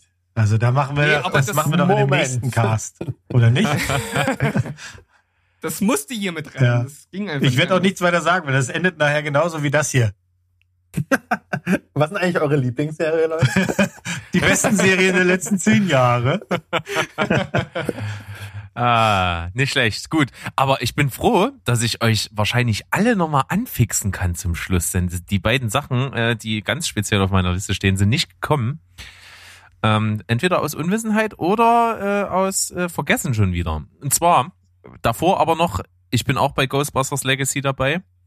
Einfach weil ich äh, den Look im Trailer ziemlich cool finde. Ich finde auch den Ansatz, das über die Kinder zu machen, äh, super. Das hat bei Stranger Things funktioniert, das hat bei S äh, bei der beim ersten Teil der Neuverfilmung funktioniert. Äh, Habe ich Bock? Äh, Sandro, ich liebe dich für French Dispatch. Ich habe Ja, Bock drauf. ja, ja, ja, ich auch. Ähm, En Ensemble, äh, das ist Wahnsinn. Spielt auch Elizabeth Moss mit, das reicht mir schon welche, alleine. welche Schauspieler möchtest du, Wes? Yes. yes. So sieht's aus. Und äh, Nobody habe ich auch bei mir gehabt. Äh, Steven habe ich richtig Bock drauf, aber klar, Bob Odenkirk und, und so schön ironisch, wie das rüberkam. Aber ich habe zwei Highlights für mich, wo ich wirklich auch äh, filmisch äh, sehr große Hoffnungen reinsetze. Und zwar habe ich den schon vor längerer Zeit angekündigten Last Night in Soho auf dem Schirm äh, von Edgar Wright. Ah, okay. Mhm, mhm, mhm. Also, wenn ihr jetzt noch nicht drin seid, dann spätestens bei der Hauptrolle ist es nämlich Anya Taylor-Joy. Von daher, Komisch- Last Night in. Soho. Und es soll ein, äh, ähm, ähm, ein Horror-Psycho-Film werden. Okay. Mhm. Ähm, ich, diese Kombination ist so unwirklich, dass ich glaube, das wird äh, mit der größte Hit. Äh, und äh, dann bleibe ich bei Horror und Atmosphäre, denn da ist auch schon eine ganze Weile die Ankündigung raus. Die ersten Trailer sind raus und die fand ich atemberaubend gut. Und zwar ein Regiewerk von Scott Cooper, der einfach unglaublich geile Sachen gemacht hat. Äh, Crazy Heart und ähm, Auge um Auge, einer meiner absoluten Lieblingsfilme. Und da spielt die Hauptrolle Jesse Plemons, Hm. Den wir ja kennen aus I'm Thinking of Ending Things zum Beispiel. Großer Typ, hat, glaube ich, noch eine richtig krasse Karriere äh, am Start vor sich. Äh, da bin ich sehr gespannt drauf. Soll auch sehr atmosphärischer Horror werden. Äh, und man sieht, meine zwei größten Hoffnungsträger sind zwei Horrorfilme. Also der Impact von Midsommar ist nicht wegzudenken. Ah, krass. Ja, jetzt sag doch mal den Namen. Habe ich nicht gesagt? Sie- Äh, Nee. Antlers. Aha, Was? danke. Was? Entschuldigung. Händlers? Was? Äh, Antlers. Äh, wie, Ge Ge wie Geweih. Ah, ach so, okay. Antlers, A-N-T-L-E-R-S. E Von Scott Cooper mit Jesse Plemons. Scott Cooper ist ein cooler Typ. Mir fällt gerade noch ein, dass nächstes Jahr dann auch, ich glaube, Matrix wurde vorverlegt. Da habe ich aber eher ein bisschen Angst vor, aber Ja, trotzdem, ja, ja. ich, ich Mhm. bin sehr, sehr gespannt. Und wenn mich nicht alles täuscht, kommt auch noch ein Film von Ridley Scott mit äh, Adam Driver, was ja eigentlich auch eine geile Kombination ist. Wir werden sehen. Die Verfilmung, glaube ich, von Monopoly ist das, ne? Ja. Äh, äh, Emo Genau, der spielt den Typ mit dem Zylinder. nee, Emoji Movie Teil 2 ist das, glaube ich. Auch Sehr schön. gut. Wird spannend. Äh, was soll ich sagen? Wir haben wieder lange geredet und das vollkommen zu Recht, weil das einfach äh, eine Runde ist, die für mich super, super funktioniert. Also deswegen nochmal äh, vielen Dank, dass wir uns ein zweites Mal hier zusammengesetzt haben. Aber wir, wir hätten es auch nicht verhindern können, weil das Bedürfnis bei allen so groß war. Von daher danke an Mo, danke an Sandro. Äh, super gute Gäste. Ich freue mich. Ich, ja, Steven, wie siehst du das? Ja, auch von mir vielen Dank und ich freue mich jetzt schon auf die nächste Runde. Also aller, aller spätestens in einem Jahr haben wir gesagt, werden wir was ähnliches wieder machen, aber ich glaube. Nee, so lange können wir doch nicht warten. Ich will Ja, wirklich- so lange können wir wir nicht warten. pitchen Vorher doch hier schon Ideen. Irgendwas. Ja, vorher wird sich auf jeden Fall was ergeben. Also wir, eben wurde ja schon in den Raum geworfen, die besten Serien der letzten Dekade. Das klingt Ah. schon äh, so, da, also da würde ich mich gerne, also wenn's, oh, wenn das so eine flauschige Decke wäre, würde ich mich da jetzt reinkuscheln. Sehr schön. Ach ja. Ja. Den MCU-Podcast haben wir ja quasi hier schon mit abgearbeitet. Das ist ja auch so ganz eine Folge in der Folge. Das ist äh, Traumlevel 1 gewesen. Folgen Inception. hier. Jungs, hat Spaß gemacht. Ja, super. Ja, mir hat's auch Spaß gemacht. Ähm, super Runde, jederzeit wieder. Die Ideen kommen die ganze Zeit beim Reden. Wir machen einen MCU-Podcast nochmal ausführlich. Ich habe schon zwei andere Ideen hier, glaube ich, gepitcht bei euch im Text. Also insofern äh, würde mich freuen, wenn wir weitermachen, weil das ist super bunt. Und ich kann jetzt mit eurem Input auch immer äh, Filme auf der Watchlist einfach mal eine andere äh, Prominenz geben. Also Midsommar war jetzt vielleicht auf Platz 34 und ist jetzt halt einfach auf der 4. Und insofern äh, reden der äh, Berg und ich auf jeden Fall ganz bald nochmal über den Film. Ja, ich bin unglaublich gespannt drauf. Also da. Ich starte auch gleich mit der langen Fassung an. Zip, zap, bum, Ja. bap. Ja, den äh, den gucke ich mir bis dahin auch noch an. Ja, Mach ich. Gut. Ja, war sehr schön, machen wir bald wieder. Hat mich gefreut. Auch Sandro kennenzulernen hier bei, an, bei der Gelegenheit, bei dem ersten Podcast schon, äh, hat Spaß gemacht. Ja, kann ich nur zurückgeben. Jungs, ich fühle fühl mich wie ein Wattegebausch gerade, wenn das so weitergeht. Sehr schön. Da kommt zusammen, was zusammen gehört. Äh, Ich glaube, wir haben hier äh, die erste, äh, äh, wahrscheinlich öfter mal wiederkehrende feste Besetzung in unseren äh, Gästereien gefunden. Wir nennen es jetzt einfach mal die Spoilberg Crew. Das, das macht's, glaube ich, ganz rund. Und von daher äh, bedanke ich mich bei allen und wie immer, tschüss, ciao und goodbye. Bleibt spoilerfrei. Und ich würde sagen, wir nennen uns die Spoilbergschen Avengers. Tschüss. Ah, reden wir nochmal drüber. Reinhauen.